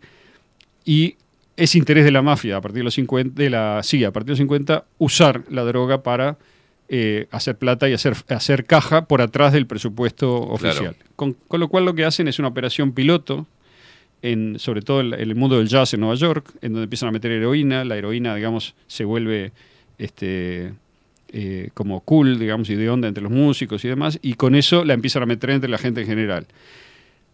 No quiero desviarme, usan el acuerdo con el sindicato del puerto para liberar, o sea, el sindicato dice, el precio es liberar a Luciano, a Luciano lo liberan, la CIA lo recluta y lo manda a Sicilia, de donde era originalmente, para que sea uno de los, digamos, el, el- el- que les controle el tránsito de la droga que viene de Asia por Sicilia. Pasa por Sicilia, pasa por Marsella y va a dónde? A Cuba. ¿Por qué a Cuba? Porque en Cuba se la termina de preparar como heroína, se le agrega azúcar, se la corta, digamos, el azúcar no vale nada, no valía nada en Cuba. Entonces, y de ahí se, se sube a Estados Unidos. Entonces, toda esa operación, todo ese complejo, hay una película famosa que se llama La Conexión, este, French Connection, ¿no? que es eh, mostrar esta ruta, que todas estas cosas son conocidas, se conocían bien en los años 60 ya. Eh, esa conexión mostrar cómo hay una conexión estructural, yo diría organizada, entre la CIA reclutando plata y eh, el crimen organizado y luego los narcos, digamos, usando las sustancias prohibidas, que se mantienen prohibidas para Mm. eso también, para porque fíjate que es un negocio bastante, bastante claro y bastante redondo. Es plata que no tenés que dar cuenta de ella, pues se lava, digamos, luego se mandaba, aparte de esa plata se mandaba, la CIA la mandaba a Europa para financiar esa operación Gladio, de que era una especie de este, brigadas secretas, digamos, para, para hacer operaciones políticas, siempre anticomunistas, básicamente en Europa. Son los que mataron a Aldo Moro, por ejemplo. ¿no? Las brigadas rojas recibían plata, o sea, son diferentes expresiones que tuvo todo esto en esos años, sobre todo, de consolidación de el- en la Guerra Fría, de consolidación del poder occidental en los lugares que le habían sido destinados, digamos, a partir de fin de la guerra. Entonces, ¿qué pasa? Nombré Cuba. Todo mundo sabe que bajo, en los años 50 y demás, Cuba era un, lugar de turismo, un lugar de inversiones americanas, que lo es desde el siglo XIX, algodón, este, azúcar, etcétera, pero era, además, La Habana en particular y otras ciudades eran este, un reducto de nightclubs, cabarets, o sea, turismo, digamos, eh, controlado por el crimen organizado también, que los casinos siempre fueron uno de los negocios principales. El, uno de los tipos principales ahí se llamaba Santo Traficante. Esto es un nombre italiano, no parece, pero es increíble el nombre, ¿no? Es como que... Santo Uno de los tantos chistes de Dios, digamos. Bueno, eh, Santo Traficante era el tipo que traficaba, ¿verdad? Literalmente, o sea, que, reci- que, que- que dirigía esta parte que dije de llegada a Cuba de la heroína, este, preparación final con el azúcar, etcétera, y mandado a Estados Unidos, ¿ok? Entonces, este, acá tenemos toda una red, ¿verdad? Claro. De eh, conexión en donde gano, gano, ¿no? Y funciona, eh, la, y la CIA de Allen Dallas obtiene financiación extra. Entonces, cuando viene la revolución, se termina un poco todo este negocio. O sea, los intereses, digamos, de los mafiosos que estaban dominando la, la noche cubana Mm. y la heroína, digamos, de la CIA, y todo, se, se- se jode. Entonces, eh, obviamente esta no es la razón única de la enemistad, digamos, entre Estados Unidos y la, y la revolución cubana, Mm. pero sí es un factor fundamental hasta el punto que ya en los años 60, en 1960, perdón, en marzo, eh, Eisenhower, que todavía era su último año de presidencia, aprobó un plan de la CIA para derrocar a Castro, en donde la CIA, que tenía intereses en Cuba que habían sido dañados por todo esto, eh, trabaja para, eh, aparte de todo el paraguas ideológico de que es comunista y que es anti- anticomunismo, hay tema de plata, ¿no? Están los dos mezclados, no es que uno no exista, ¿no? Los dos existen, ¿no? El plan tenía un presupuesto de 13 millones de dólares para entrenar una fuerza paramilitar fuera de Cuba para la acción guerrillera.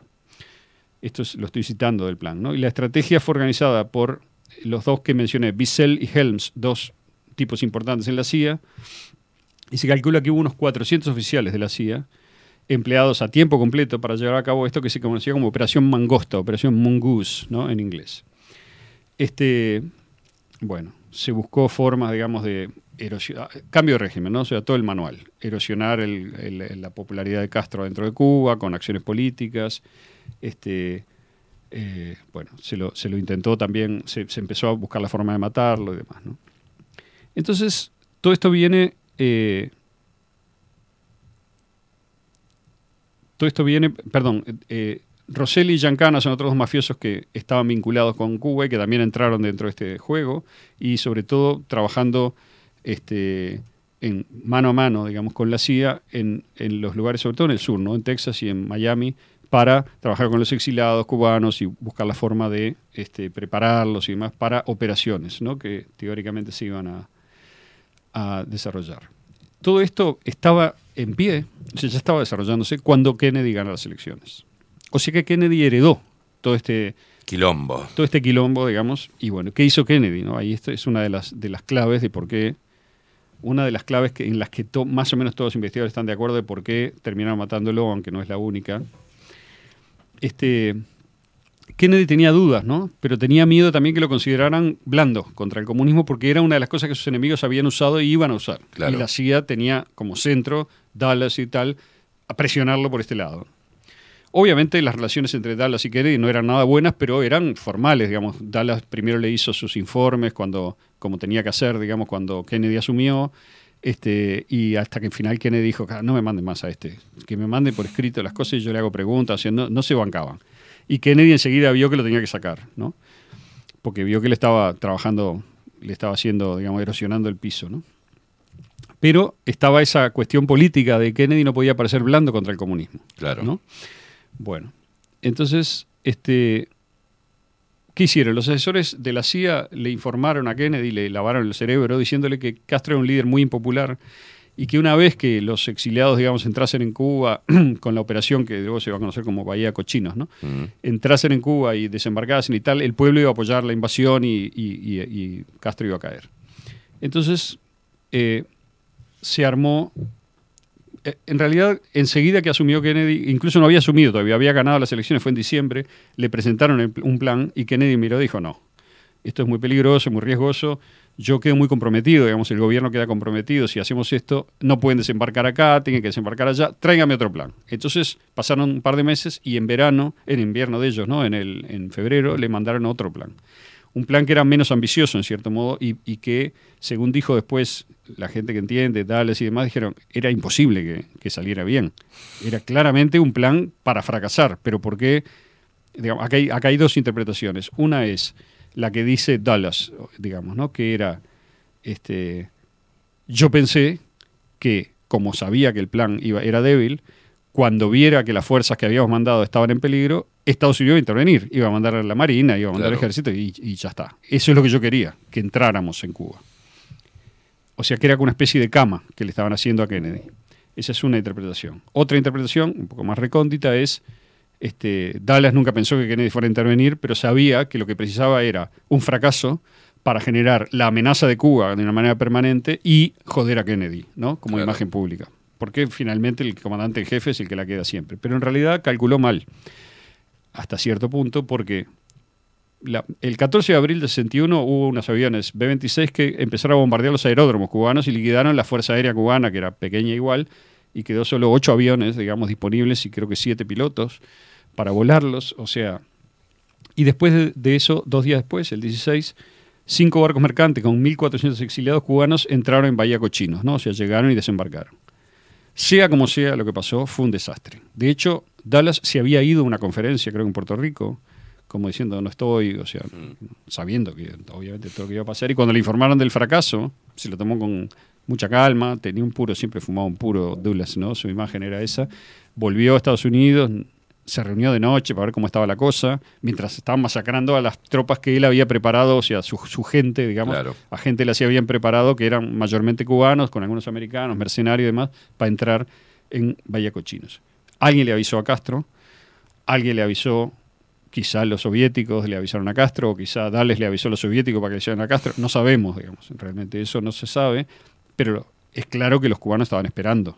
Sabían Claro. dónde iban a desembarcar, sabían cuándo, sabían todo.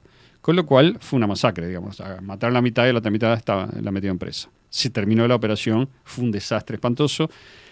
Y la gente de la CIA que había intervenido y había preparado esto quedó caliente como chivos con Kennedy. Porque en el momento, digamos, decisivo, creo que el día 15, o- del día 16, 17, le mandaron, fueron jefe del, digamos, dos del Joint Chief, de- el almirante y el jefe del ejército fueron a hablar con Kennedy, a presionarlo para que entrara. Claro. Y Kennedy dijo no. Y lo presionaron, lo recontrapresionaron, y Kennedy dijo no, no y no. Este, con lo cual los dejó en bola, digamos, ¿no? Entonces, eh, Y con un fracaso en su haber. y entonces, ¿qué hizo Kennedy? Obviamente, habilísimo político, dijo, el responsable es Dallas. O sea, ¿quién fue esto? Es evidente que fue la CIA, digamos, ¿no? O sea, que los puso, los mandó al frente, digamos, ¿no? O sea que la cama que le hicieron a Kennedy, Kennedy se la hizo, se la devolvió a ellos. Esa es una lectura plausible de lo que pasó en Bahía Cochinos. Este, bueno, luego tenemos a Robert Kennedy, que es una figura muy importante acá, porque Robert Kennedy era eh, muy agresivo contra tanto la mafia como contra la CIA, porque eh, no se chupaba el, dedo ninguno de ellos, se daban cuenta perfectamente de que la CIA los estaba erosionando, es decir, que el Deep State estaba queriendo mandar por encima de ellos. Claro. Y ahí se genera también una, una cuestión que es muy interesante, que es una especie de microideología del poder, que es, hay cosas que tenemos que hacer y no tenemos que contarle al presidente, porque si le contamos lo comprometemos. Hagámoslas Y Claro. queda todo implícito, no hay, es todo oral, na- nadie sabe nada. Entonces nunca sabes qué sabía el presidente. Pero eso le da, digamos, a la, al Deep State un poder especial, que es decir, el presidente sabía. Anda a negarlo. Claro. No. Si lo negás, no sos, el- sos un boludo, sos el presidente y no sabías. Exacto. Y si no lo negás, eh, digamos, este, sos el responsable, con lo cual, fíjate que es, cierra Claro. por los dos lados, ¿no? Entonces, ese, ese tipo de hago lo que quiero y el presidente tiene que bancar, muestra una bisagra muy perversa que hay en el funcionamiento de este sistema tal como está montado, que es que no se sabe quién es el responsable. Entonces, el Deep State puede operar, puede, en el peor de los casos, echar la culpa al poder político, y el poder político tiene que operar para contrarrestar eso contra gente armada, mafiosa, etcétera. El asesinato de Kenny es un ejemplo muy claro de cómo puede llegar a operar, digamos, esto cuando le tocas, eh, digamos, lo que, lo que más le duele, ¿no? Mm. Entonces, eh, Bobby Kennedy, Robert Kennedy, que era el, fiscal, el, fiscal general de Estados Unidos, nombrado por su hermano, de ultra confianza, choca de frente con un tipo que va a entrar en, en escena ahora en nuestro cuento, que se llama William King, King Harvey. William Harvey, o Bill Harvey, como se lo conocía, ¿no? Que es eh, ese señor, Bill Harvey. Un señor que va a ser importante, un señor complicado, este, que había estado en todas, en todas las operaciones sucias de la CIA. Era un, un- un tipo que al mismo tiempo de ser muy inteligente y muy buen operador, era un, un matón también, ¿no? O sea, un tipo, un, ¿cómo se llama? Un sicario, ¿no? Si tenía que ir él físicamente a limpiar a alguien, lo hacía. Estaba en todas. Él y otro que trabaja muy cerca de él, que se llama David Morales, que era un chicano, un yankee, creció en una familia mexicana, eh, pobre, que también tenía características parecidas, un tipo grandote, con cara de malo y que era malo, y que se encargaba, digamos, de la- de la- del trabajo sucio muchas veces de dirigir pequeños grupos que hacían cosas que no se podían decir. Entonces, este, cuando chocaron Harvey y, y Robert Kennedy, Robert Kennedy lo mandó a Italia, o sea, lo mandó un poco al, al culo del mundo, a decir, no joda más por acá. Lo mandó a un lugar en el cual Harvey no tenía ninguna experiencia, no hablaba italiano, no sabía nada del tema, o sea, lo mandaron a un poco lo, lo- no es que lo mandó Kennedy, sino que como Kennedy lo quería destituir, la CIA misma lo sacó y lo mandó a Roma como para salvarlo un poco. Mm.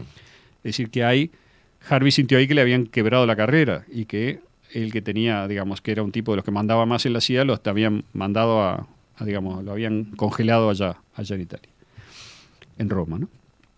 Este, entonces Harvey odiaba a, a Robert Kennedy profundamente. Bueno.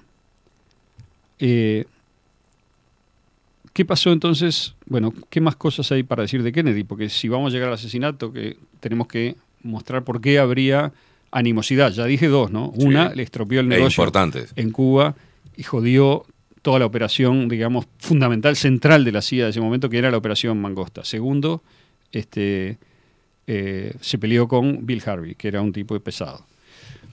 Estas son cosas anecdóticas. Lo importante no es esto. Lo importante es la política de Kennedy hacia América Latina y hacia el comunismo en general. Es decir, Kennedy presentó lo que se llamaba la Alianza para el Progreso, que era un plan, digamos, uno de los tantos planes norteamericanos que se van sucediendo de, de ayuda, ¿verdad?, a América Ujú. Latina, pero tuvo, con respecto a algunos líderes en particular, una actitud que era apoyar, en cierto modo, esfuerzos como de soberanía nacional de algunos países para la recuperación económica. El país fundamental es Brasil. Esto que, que estoy diciendo ahora es controversial. O sea, hay... eh, yo voy a dar alguna información para, para que se entienda la lógica del asunto. Mi punto de vista, que estoy dispuesto a discutirlo y demás, es una interpretación, es eh, Kennedy operó de una manera ambigua, tratando de reconciliar intereses dentro del gobierno norteamericano que no eran conciliables. ¿Cuáles son esos intereses? Los intereses del gran capital americano, este, invertido, por ejemplo, en América Latina a través de empresas, ¿no? Mm. En donde tenés, que, bueno, los Rockefeller ni que hablar, digamos que tienen gran peso en varias cosas.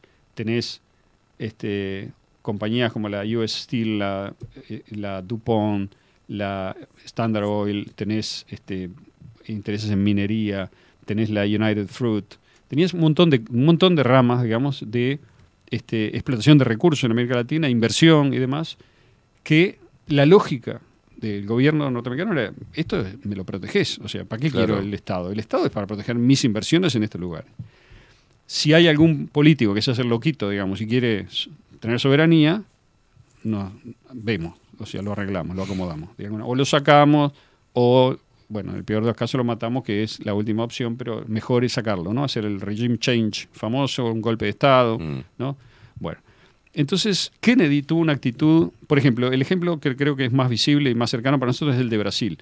Janio Cuadros, que era el presidente, fue destituido por la CIA porque estaba desafinando y quedó, eh, quedó ¿cómo se llama? Este, ah, eh, Django Goulart, Jo- Joao Goulart, ¿no? Goulart, coincidentemente, en el mismo tiempo que está Kennedy de presidente, Goulart asume en Brasil con poco poder, ¿verdad? Porque no, este, no lo había podido construir todavía, y Kennedy lo apoya. Y Kennedy lo apoya contra en cosas que hace que tocan intereses norteamericanos muy importantes. Tocan intereses de los Rockefeller, él este, privatiza ITT, la compañía, digamos, que grandes intereses norteamericanos. Brasil. conocido, familiar de un conocido nuestro. ¿no? Exactamente, por eso eh, también, bueno, mando saludos a la gente de la Carola. Este, eh, eso por un lado. Por otro lado, hace un intento de reforma agraria en Brasil también, en donde toca intereses tanto locales como internacionales que no lo llevan. Con lo cual, Kennedy empieza a jugar en un lugar muy complicado, que es este, eh, entre el... A ver, hay una, había una enmienda, digamos, por la cual la, si un país nacionalizaba en una empresa importante norteamericana, había que cortarle la ayuda, la ayuda financiera y demás, la ayuda exterior. Eso, Kennedy hace lobby, incluso con los Rockefeller, para evitar que se, que se aplique eso a Brasil, para que se drogue, digamos. Y, eh, o sea, que está tratando de juntar los intereses de los industrialistas y de lo- del, del deep state norteamericano con los intereses de algo así como una democracia soberanista. Bueno, no se puede, flaco. O sea, es de un lado o del otro. Pero los otros lo tienen clarísimo y empiezan a trabajar muy claramente en contra de Kennedy también. Esto yo creo que es mucho más importante que lo demás.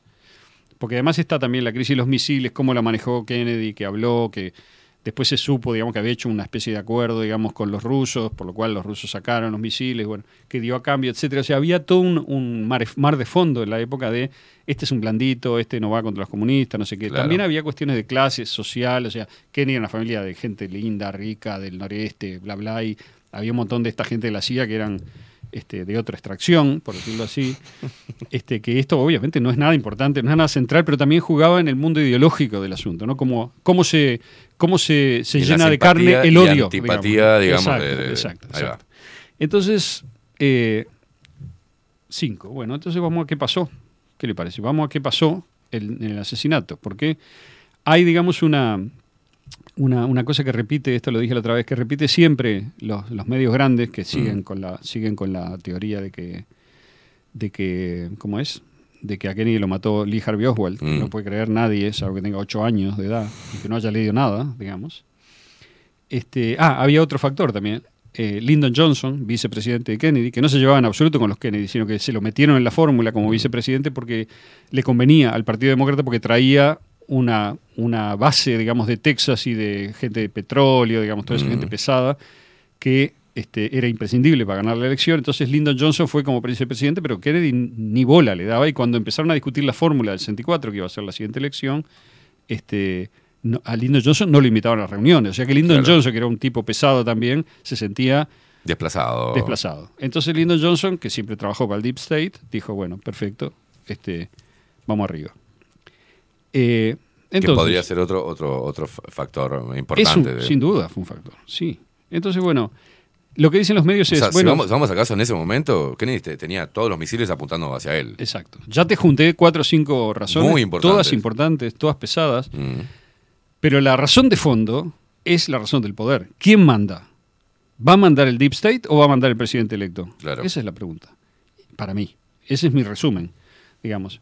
Kennedy, a diferencia de otros presidentes que vinieron con la cabecita más, más baja ya, o que vinieron directamente a hacer los mandados, Claro. creyó que lo había electo el pueblo y que iba a funcionar la democracia.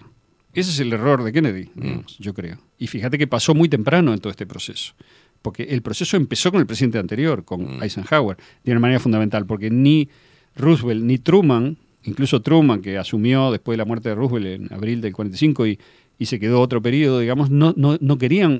Truman no fundó, eh, creo que Truman fundó la CIA al final, digamos, y como después de mucha presión y me- un poco de engaño también. Y el que realmente la hizo, hizo crecer todo esto fue Eisenhower, fue bajo Eisenhower que creció por lo menos. ¿no? Bueno, cambió la élite del poder y tal. Entonces dicen, si hubiera habido una conspiración, alguien habría hablado. Pero la, la gracia es que mucha gente habló. o sea, simplemente ellos no lo, como hacen con otros temas, ¿no? No dejan entrar lo que no les sirve a la narrativa. Hay un señor Howard Hunt, voy a, voy a cerrar con esto, y Howard Hunt fue un operador de la CIA en aquella época y luego, más adelante, estuvo involucrado en Watergate. ¿no? Y en Watergate él cayó, digamos, ya tuvo que pagar, creo que tuvo que pagar prisión incluso. Y cuando estaba ya en las últimas, llamó a su hijo, el hijo sabía que el padre sabía, y le dijo, vamos a hablar, este, que, que la vieja no oiga, digamos, te voy a contar a vos lo que pasó. Y creo que está grabado incluso. Hay una confesión tipo en los últimos días de Howard Hunt. Y Howard Hunt dejó esta historia. En algún momento del 63, dice Hunt, me invitaron a una reunión en uno de los pisos eh, que tenía la CIA en Miami por un tipo que se llama Frank Sturgis, que era un mercenario que había trabajado bajo- las órdenes de Hunt ¿no? en la clandestinidad anticastrista, ¿no? un tipo eh, que después siguió vinculado a Hunt porque, porque los dos estuvieron en Watergate, o sea que siguieron, pero esto estamos hablando muchos años antes, siete años antes o ocho años antes, en el 63. Este, en la reunión también estaba Dave Morales, el, el- el chicano que te dije que Mm. era este, otro Otro veterano pesado, otro- de la CIA, pesado, pesado, que también estaba en el, Otro hotel, en el hotel donde mataron a Robbie Kennedy, parece haber estado él también. Eso es discutible, pero hay fotos que lo muestran. Este, entonces Hunt se conocía muy bien con Morales porque habían sido veteranos de la campaña anticastrista ¿no? y Cuba y demás. Morales era un tipo enorme, digamos, este, intimidante, medio así, una cara dura, digamos. Este, le decían el indio, por cierto. Este, y dice Dave Morales, dice Hunt, hacía el trabajo sucio para la agencia. ¿no? Eh, si estuviera en la mafia le llamarían sicario. Bueno, después este, otro lo describe, ¿no? Thomas Kleins describe a Morales y dice, todos lo admirábamos mucho al tipo. Chupaba como un loco, pero era muy inteligente. Podía engañar a la gente haciéndoles creer que era estúpido y actuando como un estúpido, pero sabía de cosas de todo el mundo, de cosas culturales, en fin. La gente le tenía miedo, era grande, agresivo y tenía esa mística. Las historias sobre él impregnaban la agencia. Si la agencia necesitaba a alguien orientado a la acción, él era el primero en la lista. Si el gobierno de Estados Unidos, como cuestión de política, necesitaba neutralizar a alguien o algo, Dave estaba en la lista, ¿no? Era el primero. Bueno, este, muy bien. En la reunión secreta de Miami, Morales le dijo a Hunt que había sido reclutado para una operación secreta por Bill Harvey, el, el señor que mostramos en la Sí. foto, Bill King Harvey, con quien el, el que habían mandado a Roma, ¿se acuerda? O sea, que estaba peleado Sí. con Robert Kennedy, bueno, que odiaba a los Kennedy profundamente por todos lados. Este, y el objetivo de esta operación, pronto quedó claro, era asesinar al presidente Kennedy. Morales y Sturgis se refirieron a la planeada desaparición del presidente como el gran evento, el gran suceso. ¿no? Este, y, y Harvey y Morales aparecían como los, los líderes del complot. Obviamente estos nunca podían ser los líderes de una cosa tan grande. La cosa grande, digamos, venía autorizada de más arriba. Johnson sabía, claramente. Hay una, una famosa y estremecedora este, filmación en la cual Johnson jura eh, cuando con el cuerpo de Kennedy en el, en el Air Force One, digamos, Jackie Kennedy y él y, Johnson asume la presidencia, jura el mismo día que mataron a Kennedy, a un, un par de horas, lo metieron el cuerpo, digamos, en un ataúd cerrado en el Air Force One y lo mandaron a Washington donde hicieron una autopsia controlada por ellos, digamos, por el ejército. Y eh, Johnson jura la presidencia y se da vuelta y, un- y le hace una guiñada a uno que está atrás. O sea, con una cara como diciendo, ¿viste? ¿Viste? Como, bueno. Eh, Hunt dijo que Harvey estaba a cargo de contratar a los francotiradores para matar a Kennedy y transportar las armas a Dallas. Según Hunt, es probable que los pistoleros fueran reclutados de los bajos fondos corsos. Acuérdese, Marsella, el puerto que Mm. funcionaba toda esta escalera ruta de- la ruta, estaba controlada por la mafia corsa, que de Córcega, digamos que así se llama, que controlaba el puerto de Marsella.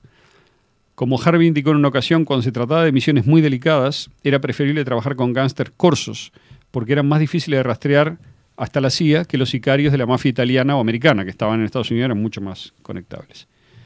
Bueno, los dos eran parecidos. Harvey también en bebedor empedernido. Nos tenemos etcétera. que ir, Aldo. Estamos Sí. comiendo Bueno, 22 minutos de 24-7. Me encanta esto, pero La, la termino. O sea, eh, ya, la gente ya sabe lo que pasó. Sí. Es decir, ese es el cuento en esencia de lo que Hunt contó, cómo se armó, quién lo armó. Hay muchos detalles del asesinato de Kennedy que quién tiró, hubo por lo menos Sí. cinco o seis eh, francotiradores puestos en diferentes lugares.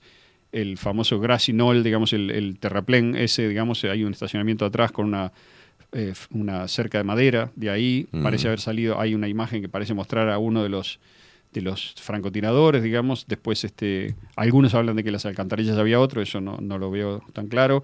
Este, de el lugar donde estaba Harvey Oswald, pero no del piso de él, sino de otro lugar, tiraron también de atrás. En fin, o sea, hubo diferentes. La cuestión es que el este, hecho debía hacerse así, público, Exacto. masivo. Ah, que ¿ah? le, le cambiaron la ruta, fuera- digamos, el servicio secreto. Alguien también participó. George Bush, padre, estaba en Dallas en ese momento. Después fue director de la CIA, pero en ese momento era un agente de poca monta, pero estaba ahí. De, de poca monta nunca fue, pero no era de los líderes. Estaba, era joven, ¿no? Estaba en, en Dallas, él es de Texas, ¿no? Y está vinculado a la industria del petróleo, tiene una propia compañía, tenía, etcétera. Bueno, en fin. Eh, creo que estamos tratando de conectar una cantidad de información para mostrar cómo se armó una cosa que ahora yo creo está transformándose y, en cierto modo, eh, teniendo que encarar una especie de exhibición pública, ¿verdad? Y toda esta información es parte de esa exhibición, yo creo. Tenemos un estado profundo dentro de Uruguay. Un pequeño estado Yo creo profundo. que hay, una, hay un establishment en Uruguay, sí, sin duda. Ahí sí. No, no digo que sea comparable a este que estamos hablando. Pero hay No, un poder, pero- un poder permanente que opera sobre los gobiernos, digamos, de diferentes, con diferentes agentes, ¿no? Sí. Eh, Eso vamos a meterle, está, está, está bueno hablar. Porque en esta, en esta, en este repaso de, de la gestación del Deep State y lo que significa la presencia este, o el poder, entre comillas, de un presidente y lo que termina sucediendo, este, la interconexión que hay de- de- de corrupción y de, y de poder y no es joda ser un presidente. O sea, no es ir a salir y decir hago lo que, lo que lo que creo que es lo correcto. Es lo que creo que me dejan hacer. Más, más de una vez de- en los años 2020, 2021, cuando hablábamos al principio, yo dije eso. Traté de decir eso. Sí, sí, claro. O sea, fíjense que hay otras cosas que son más poderosas que lo que usted ve y que son implacables también, ¿no? Entonces, ¿cómo se opera con eso? Bueno, es muy difícil, ¿no? Hay que hacer política de, de alto vuelo, ¿no? 24 minutos pasan de las 11 de la mañana. Un placer, Aldo. Mazzucchelli y la col- su columna Extramuros. Nos tenemos que ir rápidamente. Se viene la India Velázquez con 24-7 Express. Hoy el, el poder de la palabra, ¿verdad? Tú, lo dije bien porque se- siempre le, le pongo la magia. El misterio de la palabra. El misterio de la palabra. No le puedo encontrar el misterio de la palabra. ¿tá? Se quedan ahí prendidos junto a la India Velázquez hasta después del mediodía. ¿tá? Eh, recordá, nuestro Twitch, bajo la lupa, guion bajo uy, y nuestro sitio web, bajo la lupa.uy. Nosotros nos vemos mañana. Chau, chau. No nos pueden engañar, pero nos preocupa. No hay nada más absurdo que seguir en la trampa. Si sé que me hace libre preguntar.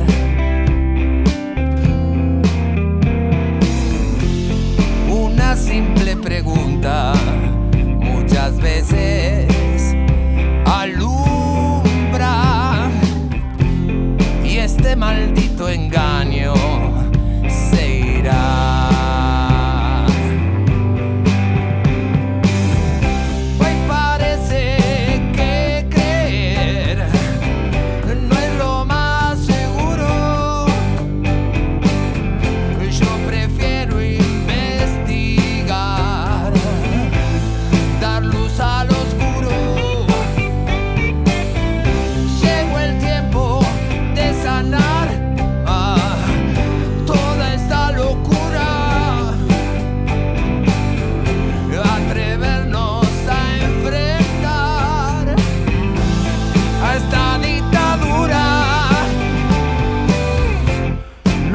más absurdo